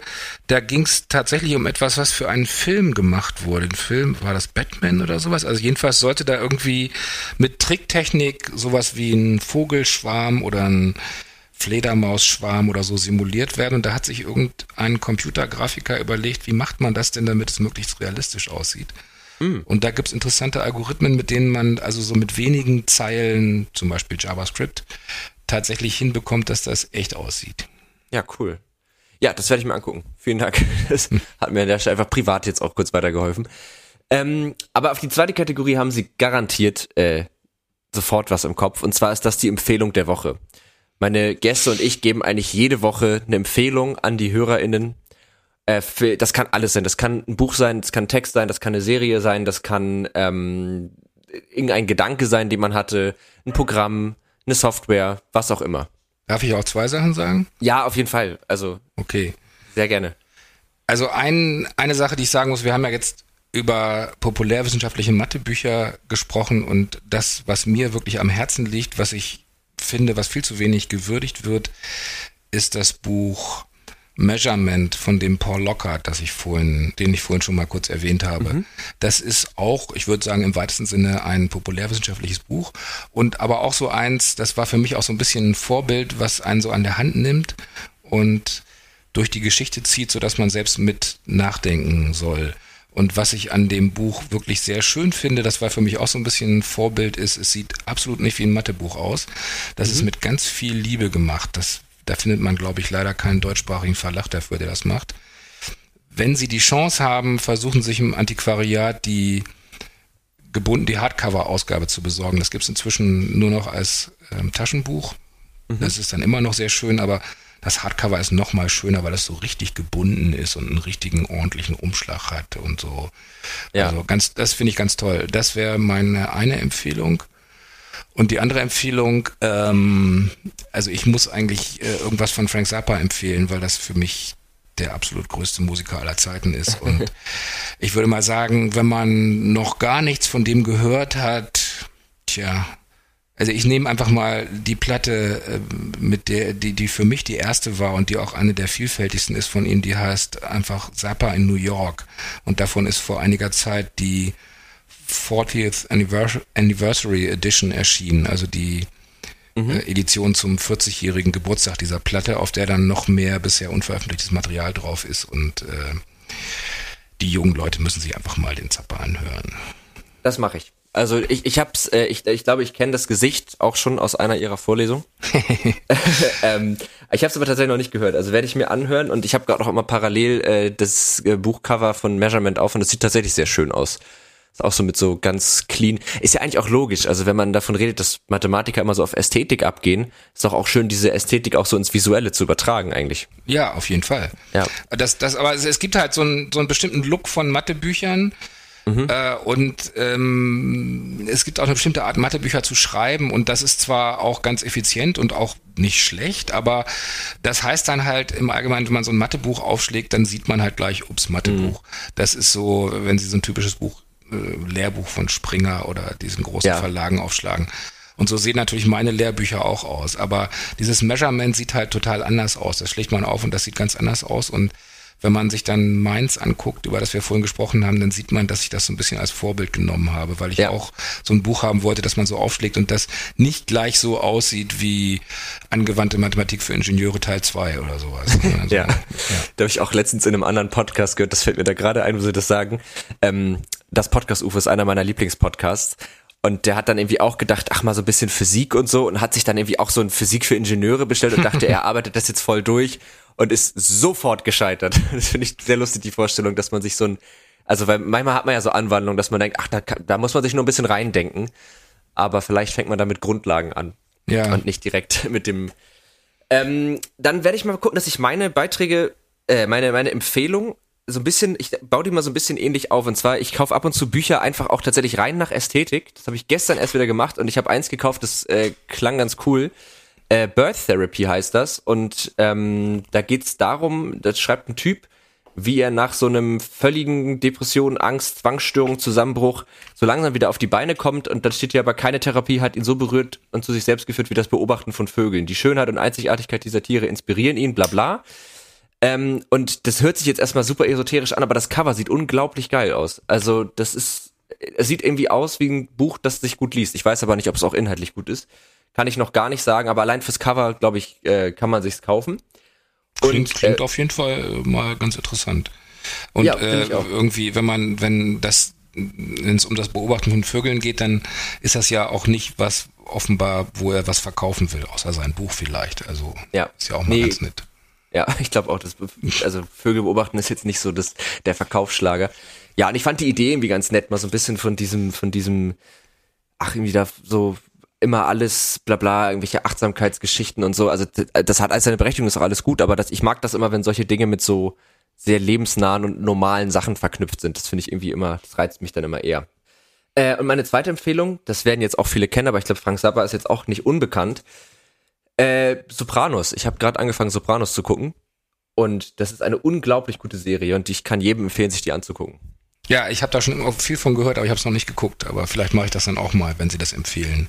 Ich kann es wirklich. Es geht um Tony Sopranos, also den, das ist so ein Mafia-Boss oder ein Capo, also einer, der unter dem Hauptboss steht und der ähm, kriegt aber auf einmal Panikattacken und rennt dann immer zur Therapeutin und hat aber ähm, natürlich so ein bisschen das Problem, dass er sich dann da seinen Gefühlen stellen soll aber damit er seinen Job machen kann, also mhm. Leute umbringen, äh, betrügen, verraten und so, äh, das ist so ein bisschen hinderlich. Und das ist irgendwie, also es ist echt gut gemacht und ich mag das, die ist auch schon ein bisschen älter und die ist noch so, noch so langsam gefilmt. Also. Ist aber also mehr eine Komödie, oder? Nee, kann man nicht sagen. Okay. Ist schon, schon ernst. Also, es hat natürlich lustige Aspekte, aber es ist jetzt kein, also jetzt kein Schenkelklopfer oder so. Es ist schon auch ein ziemlicher, also klassisch so Mafiosi-Ding, aber so ein bisschen tiefschichtiger. Also, okay es bricht so ein bisschen so diesen harter Männerkult, Mafioso, Bruderschaft, das bricht es so ein bisschen auf. Na gut, klingt gut. Ja, es ist wirklich gut. Ähm, so, und dann würde ich, ich glaube, wir sind jetzt auch schon bei äh, fast einer Stunde 20, deswegen würde ich gerne zur letzten Frage dieses Podcasts kommen, die ich auch jedem Gast stelle. Und zwar die Frage, glauben Sie, dass rein theoretisch oder dass es rein hypothetisch für jedes Problem, das die Menschheit haben könnte, auch eine technische, datengetriebene oder algorithmische Lösung geben könnte? Nee. Also äh, ich, da, da habe ich mich auch schon äh, öfter mit Freunden drüber unterhalten und ähm, also auf keinen Fall. Das, äh, ich meine, da fällt einem sofort jetzt aktuell ein, weiß ich nicht, der Nahostkonflikt oder mhm. dass wir zu wenig Pflegekräfte haben und dass sie zu schlecht bezahlt werden. Wie will man das technisch lösen? Also nee, mhm. natürlich nicht. Also ich, ich, da gibt's auch ein Buch. Ähm, das hat so einen schönen Titel. Das heißt, ähm, ich glaube, To Save Everything, click here. Mhm. Da, ähm, das ist irgendein russischstämmiger Autor und er nennt das äh, Solutionismus. Und das kommt auch gerade so sehr stark von diesen Hightech-Firmen, die mhm. äh, immer so meinen, man könnte irgendwie alles technisch lösen und sich dabei gar nicht hinterfragen, was eigentlich das Problem ist, sondern sie sagen, also es ist so ein bisschen wie a solution looking for a problem. Mhm. Und ich, also ich glaube das überhaupt nicht. Und da, äh, genau, da fällt, mir, da fällt mir noch was ein zu, ähm, das ähm, passt auch zu dem Thema, was wir hatten, Mathe vermitteln oder überhaupt irgendwas vermitteln. Mhm. Das habe ich auch schon öfter erzählt, ähm, als äh, Film erfunden wurde, also vor mehr als 100 Jahren, hat äh, Thomas Edison er erzählt, ähm, diese neue Technik, Film, wird Schulen komplett revolutionieren. Man wird sie in zehn Jahren nicht wiedererkennen. Niemand wird mehr Bücher brauchen. Mhm. Und das ist auch so dieser, dieser völlig naive Glaube an technischen Fortschritt, dass irgendwas dadurch besser wird, dass man mit einer technischen Lösung ankommt. Das glaube ich überhaupt nicht. Und ja. äh, also Mathe, da, da, wenn wir über Mathe vermitteln reden, da, da hat angeblich schon vor 2500 Jahren Euklid zu seinem damaligen Pharao gesagt, es gibt keinen Königsweg zur Mathematik. Und den mhm. gibt's auch nicht auf einmal, weil der Film erfunden wurde vor 100 Jahren und den gibt's auch nicht, weil jetzt irgendwelche Leute von kompetenzorientierter Lehre sprechen. Deswegen gibt's nach wie vor keinen Königsweg zur Mathematik. Und genauso wenig kann man auch andere Sachen einfach so mit dem Fingerschnitt technisch lösen, glaube ich nicht. Ja, ich, also ich glaube das auch nicht. Ähm, ich glaube auch nicht, dass selbst wenn man es ein bisschen weiter treibt, dass man jedes Problem irgendwie auf Basis rationaler, logischer Denkprozesse lösen kann. Also so kann man, können wir da nochmal eine Ebene höher abdrehen und sagen, aber gibt es denn irgendwie logische Lösungen für Probleme? Ähm, reicht es, oder wenn ich erstmal alles auf der Welt verstanden habe, also wenn ich jede jede Zellbewegung, die irgendwie passiert oder jedes Atom rein theoretisch, ne? Also ist natürlich mhm. in der Realität nicht möglich. Wenn ich das alles irgendwie erfassen und im Kopf haben könnte, könnte ich dann alles beeinflussen? Ist das, wahrscheinlich könnte man dann auch fragen, ist das ein, ich schmeiß jetzt wild mit einem mathematischen Begriff um, ich weiß nicht, ob ich ihn richtig verwende, aber dafür sind sie ja da. Ähm, ist das sozusagen so was Deterministisches? Also, wenn ich alle. Ja, also äh, das, was Sie beschreiben, da gibt es auch sogar ein Wort für. Das ist, glaube ich, nennt man das, glaube ich, den Laplace'schen Dämon. Also diese okay. Idee, dass man äh, von Laplace, einem französischen Mathematiker, diese Idee, wenn man quasi in die Welt anhalten könnte und zu dem Moment alle Orte und Geschwindigkeitsvektoren kennen würde, irgendein göttliches Wesen und mhm. alle Differentialgleichungen, nach denen sie das bewegt, dann könnte man die gesamte Zukunft und Vergangenheit vorhersagen und alles wäre deterministisch. Mhm. Äh, ist ja so ein bisschen ad absurdum geführt durch die Quantenmechanik und solche Sachen. Okay. Aber ähm, also zumindest gibt es diese Sichtweise, aber das ist, glaube ich, jetzt nicht unbedingt eine mathematische, sondern eine physikalische. Aber mir ist da eben noch bei eingefallen, also diese Frage, ob man alles mit rationalen Argumenten lösen könnte, äh, glaube ich auch nicht. Aber das hat zum Beispiel Leibniz geglaubt. Das ist natürlich, man muss jetzt auch bedenken, das ist schon ein paar hundert Jahre her. Und Leibniz war ein großes Genie, aber er hat halt so eine etwas naive Vorstellung gehabt, dass es irgendwann mal eine so eine Art universelle Sprache geben würde, die so mhm. klar sei und so frei von Missverständnissen, dass man damit jeden Disput lösen könnte. Man würde dann nicht mehr rumdiskutieren, sondern man würde sich hinsetzen und sagen, ich glaube, er hat dann gesagt Kalkulus oder so. Also wir schreiben jetzt sozusagen das auf, was wir diskutieren wollen und dann rechnen wir die Antwort in dieser Frage aus.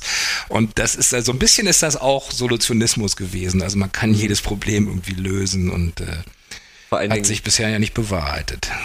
Auch vor allen Dingen, wenn es möglich wäre, möchte ich das, glaube ich, nicht. Ich glaube, das macht keinen Spaß einfach. Nee, dann braucht man uns ja auch nicht mehr, ne? Nee, genau. Uns also Menschen. Ist ja irgendwie wahnsinnig langweilig. Also es ist ja, Missverständnisse sind natürlich anstrengend, aber manchmal auch, macht auch Spannung im Leben, könnte Ja. man sagen. Ja, ich glaube, ähm, wir haben einen ziemlich äh, großen Abriss über das Thema Mathematik gemacht und ich glaube ehrlich gesagt, dass wir den einen oder anderen, der vielleicht immer dachte, oh, das ist nix für mich oder das ist irgendwie alles doof, dass wir denen so ein bisschen vielleicht so ein Gefühl geben konnten von vielleicht ist das hat das doch was für sich und vielleicht ähm, lohnt es sich sich damit zu beschäftigen, weil ich finde das so schön, man kann da halt auch drüber reden, ohne das jetzt zu machen. Also wir haben jetzt über eine Stunde über Mathematik geredet, aber wir haben jetzt ja nicht gerechnet und das ist ja auch das, was wir glaube ich auch im Vorgespräch schon mal meinten, es geht ja eigentlich gar nicht ums Rechnen, sondern Nö. ums oder ums drüber nachdenken und ähm, ja, darum geht's. Haben Sie noch irgendwie Punkte, die Sie noch loswerden wollen? Also wir haben natürlich noch so viel Zeit, wie wir dafür brauchen. Deswegen ähm, haben Sie noch was?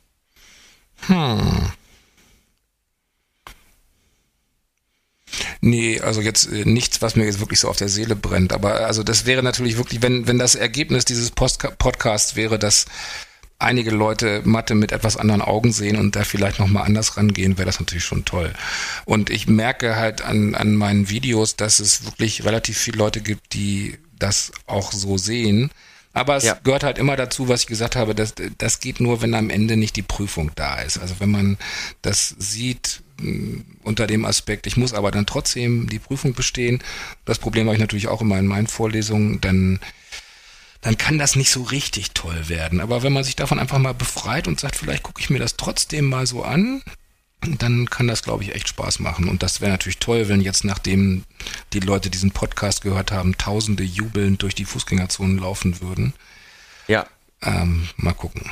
Also ich weiß nicht, äh, ob das passiert, aber es wäre natürlich schön. Also ähm, ich kann übrigens, äh, vielleicht sollten wir das auch nochmal erwähnen, den YouTube-Kanal äh, verlinken wir auch nochmal in den ähm, in den Show Notes. Äh, da könnt ihr euch den nämlich auch nochmal angucken und da findet ihr eigentlich auch so Playlists zu eigentlich so ganz vielen Kernthemen. Ich glaube so hauptsächlich, also wenn man jetzt wirklich so einen vollständigen Inhalt haben möchte, dann glaube ich so Mathematik für Informatiker, das ist so das, was man da findet, ne? So Ja, ich, also äh, dann müsste ich da vielleicht zu dem Kanal noch zwei Sätze sagen. Also der, der Kanal ist entstanden also einfach als Teil meiner Arbeit, weil ich angefangen habe, Vorlesungen aufzunehmen, weil ich dachte, das wäre vielleicht ganz gut für meine Studis, wenn die sich das nochmal angucken könnten. Und das bedeutet, dass ein Großteil der Videos, das sind inzwischen über 2000, einfach abgefilmte Vorlesungen sind. Dann kann man halt mal gucken, womit ich mein Geld verdiene.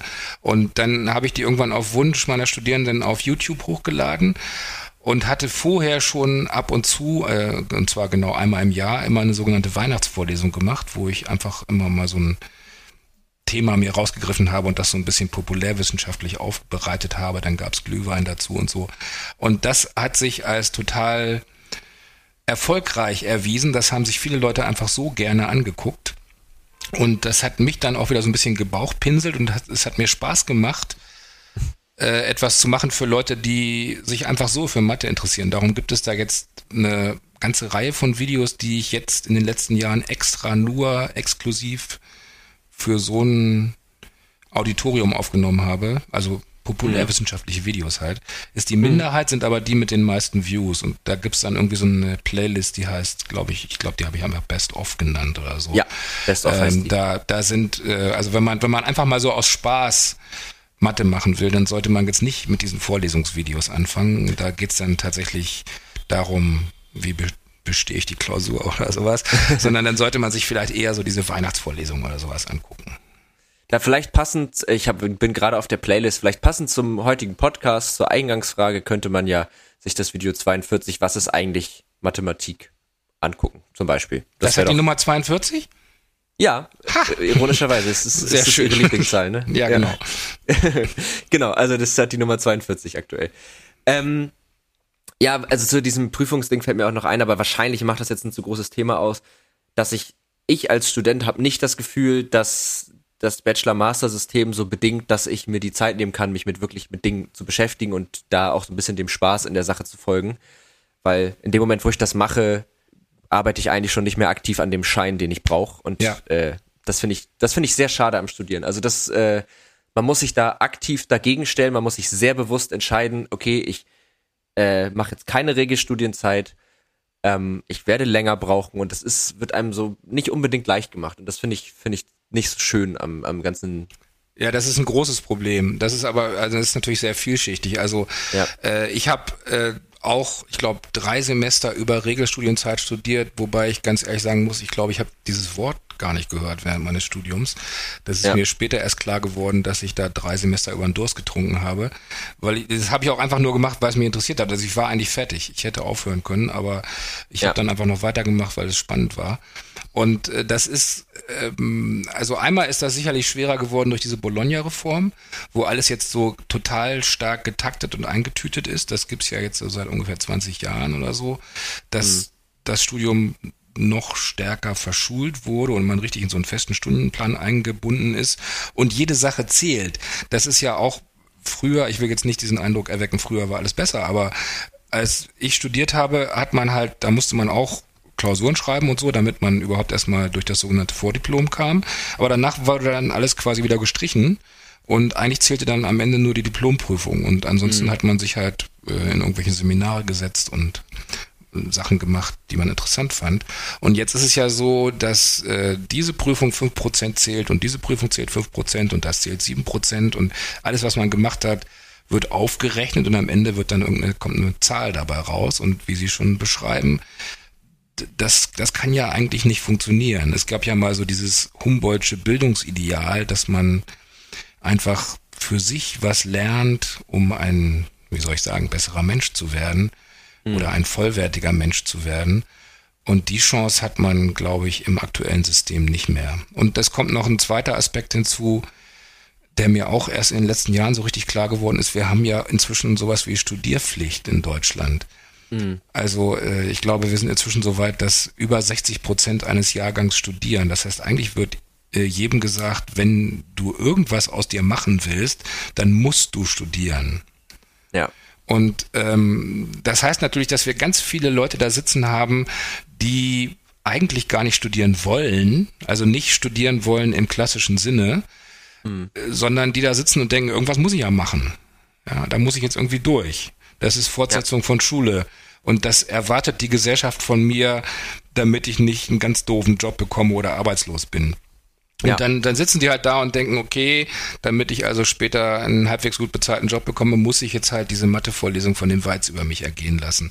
Und das ist bocklos für alle Seiten. Das ist schade. Ja, ja also ich habe das auch an mir selbst gemerkt. Ich bin in, in beide Studien, äh, in beide Studien, sagt man das so? Stu das ist der Plural von Studium. Studien, oder? Mhm. Ja, in beide Studien bin ich so, eigentlich mit dem sagen, ich habe einfach Lust darauf und es war dann immer irgendwann der Punkt, wo ich gemerkt habe, ach so, und jetzt gerade mache ich das gar nicht mehr, weil ich Lust habe, sondern ich denke, ich muss, ich muss, ich muss, ich muss. Und dann rennt man nur noch die Gegend mit ich muss, ich muss, ich muss und verliert voll den Spaß an der Sache und das ist eigentlich schade. Aber da kann man jetzt auch noch stundenlang, glaube ich, äh, drüber reden, ähm, wie man da rauskommt. Ich glaube, man kommt da ganz gut raus, indem man einfach sich zwingt, das nicht so zu machen. Aber das ist, glaube ich, nicht so einfach. Das ist nicht einfach, nee. Weil dann wird man länger studieren und dann wird man der eine Typ sein, der irgendwie seit zehn Semestern da hängt oder sowas. Und äh, das äh, ist ja auch nicht immer, nicht immer schön. Ja, ich würde sonst so langsam zum Ende kommen. Ähm, es hat mir wirklich sehr, sehr viel Spaß gemacht. Ich kann mich nicht oft mit jemandem mal darüber so lange unterhalten, weil häufig nicht so auf, auf, auf ein offenes Ohr stößt. Insofern war das jetzt für mich sehr schön. Ich hoffe, dass es für die HörerInnen und für Sie natürlich auch äh, Spaß gemacht also hat. Also mir hat es Spaß gemacht. Ich, äh, ich rede ja, wie gesagt, gern und ich freue mich ja, wenn ich mal jemand finde, der mir zuhört. ja, das, also ich meine, die, sonst, sonst haben sie ja, notfalls haben sie ja auch noch die YouTube-Abonnenten und die Studenten, die müssen ja. Ja, die Studenten, die Studenten werden ja müssen, gezwungen, die werden ja genau. an ihre Sitze festgebunden, die müssen mir zuhören, aber. Ja. So ist nee, besser. also es hat wirklich, es hat wirklich sehr viel Spaß gemacht und ich habe ganz viel mitgenommen und ich glaube, die HörerInnen haben auch ganz viel mitgenommen. Äh, wenn ihr jetzt noch Fragen habt, ähm, Anregungen, Kritik, was auch immer, dann äh, könnt ihr uns natürlich jederzeit kontaktieren unter techundtrara.netzpiloten.de oder auf äh, Twitter unter Tech und Trara oder auf Twitter unter Netzpiloten und Facebook und Instagram findet ihr uns auch unter Netzpiloten. Also es gibt auf jeden Fall genügend Wege, uns zu erreichen. Da könnt ihr gerne Fragen stellen. Ähm, ich weiß nicht, kann man Sie auch erreichen, wenn man Fragen hat?